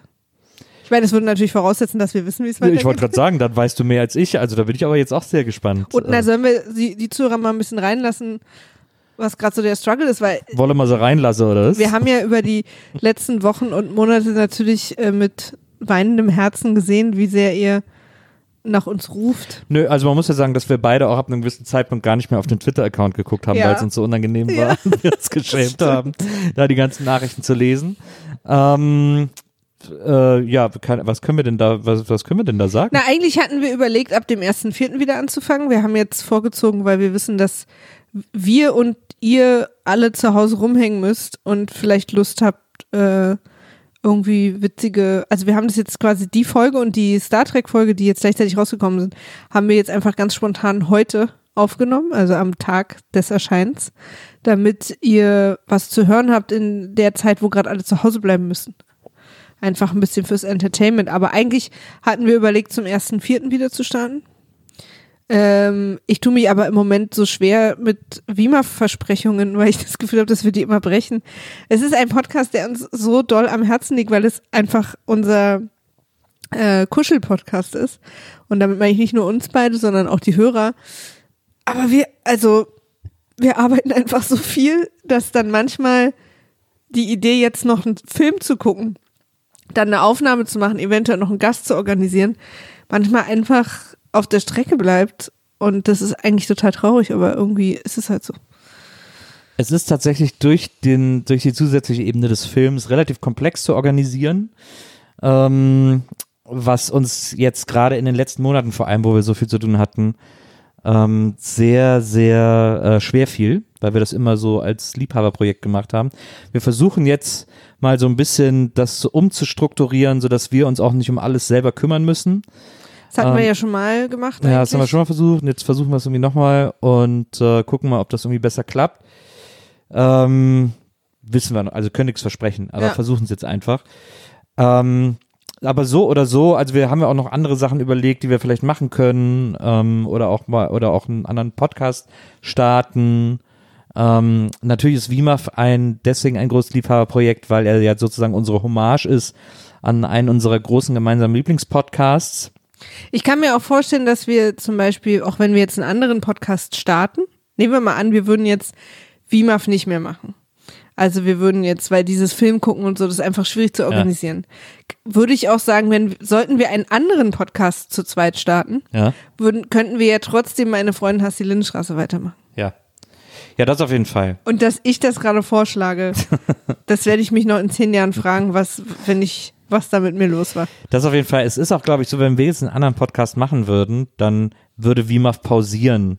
Ja, Und wenn ja, dann der andere pausiert, dann würde WIMAF weitergehen sozusagen. Irgendwie sowas. Ja, also wir haben natürlich auch mal andere Ideen und Lust auf andere Sachen, die euch vielleicht interessieren, in der Hoffnung, dass ihr uns auch einfach als äh, Moderationspaar genießt und es vielleicht auch aushalten könntet, wenn wir über andere Sachen reden mit den Menschen, also auch mit Gästen.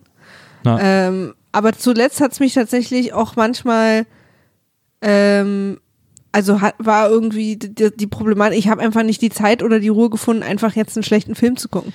es ist ja auch ein anderes Film gucken, als einfach nur einen Film zu gucken. Natürlich Ja, genau. gucken wir zum Entspannung ja mal einen Film, aber dabei zu sitzen, sich Notizen zu machen, aufmerksam zu sein, auf Weirdness zu achten, das äh, ist ja nicht unbedingt so ein reiner Filmgenuss, sondern das ist ja so ein sehr äh, aufmerksames Film gucken, das anders funktioniert als Entspannungsfilm gucken.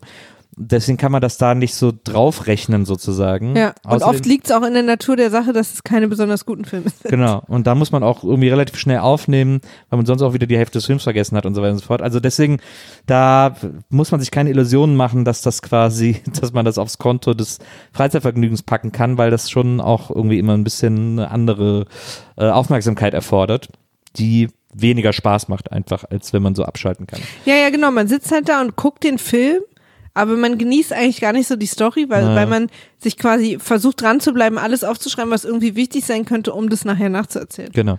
Das also, klingt jetzt so, als würde es gar keinen ja, Spaß das machen. macht auf jeden Fall Spaß. Ja, ja. Genau, habe ich jetzt auch gerade gedacht. Ich, Ey Leute, und dann müssen wir da, Leute, das oh, ist richtig Stress Ja. hier. Also ihr könnt euch nicht vorstellen. ey, einen Film gucken und Notizen dazu Ey. machen. also, Hör auf. hallo? Ich, Hallo? Wie oft habe ich bei WIMAF gedacht, ich wäre viel lieber Hirnchirurg. Ja, Ja, also, mein Gedanke, original. mal nicht so ein Stress. Man muss aber auch sagen, aufnehmen macht immer mehr Spaß. Das stimmt. Ähm, aber äh, am meisten Spaß macht, wenn die Aufnahme fertig ist. Kleiner Downer nochmal von Nils. Das kam jetzt irgendwie anders rüber, als ich es gemeint habe. Ähm, bevor wir uns hier im Kopf und Kragen reden, reden. Wir lieben euch sehr. Wir Oh lieben ja. auch diesen Podcast sehr. Oh ja. Und äh, er wird nicht sterben. Wir müssen nur einfach gucken, wie wir das mit allen anderen Dingen in Einklang bringen. Das wird jetzt hier und da noch ein bisschen rumpeln. Ich glaube, dass tatsächlich jetzt vielleicht für zwei, drei Wochen hier und da mal was kommt, weil wir gezwungenermaßen viel Zeit zu Hause verbringen. Ja. Aber wir werden auf jeden Fall einen Modus operandi finden, wie das irgendwie wieder auch eine gewisse Regelmäßigkeit bekommen wird. Deswegen vielen, vielen Dank für eure Geduld und für das stetige Dranbleiben und, äh, und sich wünschen, dass wir weitermachen. Das, äh, wir hören auf keinen Fall auf. Also so viel können wir euch versprechen und ihr werdet äh, so oder so ganz viel von uns noch haben, auch in Zukunft äh, an Podcasts.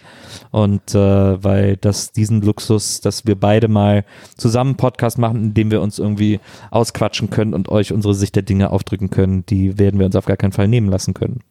Ne? Ja. Wir haben viel zu geben und äh, die Quelle ist noch lange nicht versiegt. Was glaubt ihr, wann, wann ist er fertig? Dir kann keiner antworten, Maria. Ich kann jetzt so lange weitermachen, wie ich will. Und ich bin fertig an dieser Stelle. Ähm, das war unser Lindenstraße, Lindenstraße Spezial. Es, ich weiß, jetzt kommt ja irgendwann die letzte Folge. Es tut mir wahnsinnig leid, dass diese Serie aufhört. Nächste Woche. Nächste Woche. Heute in einer Woche, glaube ich. Heute in einer Woche mit der letzten Folge. Es tut mir sehr leid, vor allem für das Team. Nochmal an dieser Stelle vielen, vielen Dank an die Lindenstraße und das ganze Team. Ähm, allen voran natürlich äh, Oliver und sein Social Media Team, aber auch äh, alle anderen äh, Regie, Maske, Kostüm äh, und natürlich die Darsteller, die auch super nett zu uns waren. Für Darsteller ist es ja auch, wenn da Stimmt. irgendwie so irgendwelche Trottel so Aufmerksamkeit kriegen, die Ja. da auch noch irgendwie so noch so formulieren. Ja. Ähm, da ist man als Darsteller ja tendenziell auch immer eher so ein bisschen abgeturnt, aber die waren alle so süß zu uns und sind sehr auf uns zugekommen, haben mit uns gequatscht und waren irgendwie super interessiert und so. Deswegen vielen, vielen Dank an alle Beteiligten, vielen, vielen Dank an die Lindenstraße, dass ihr diesen Spaß mitgemacht habt und dass ihr uns eben auch diesen Satz gegeben habt und uns das alles so ermöglicht habt.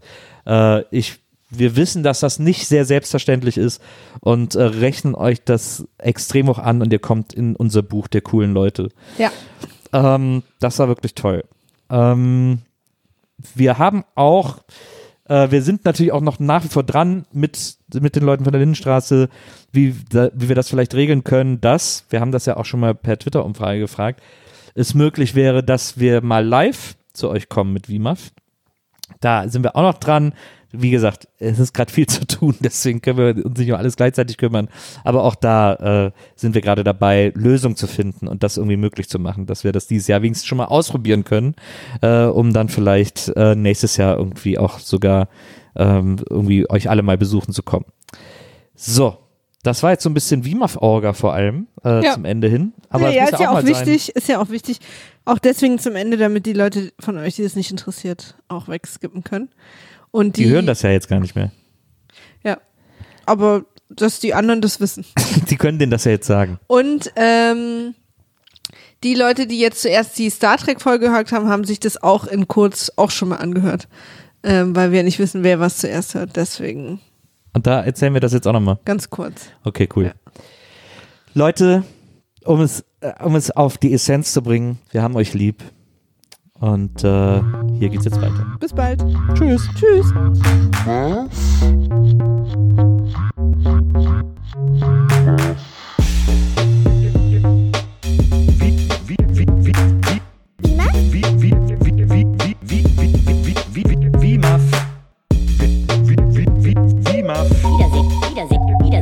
Freude. Wie, wie, wie, wie, Wiedersehen, Wiedersehen, Wiedersehen macht Freude. Wie, Muff?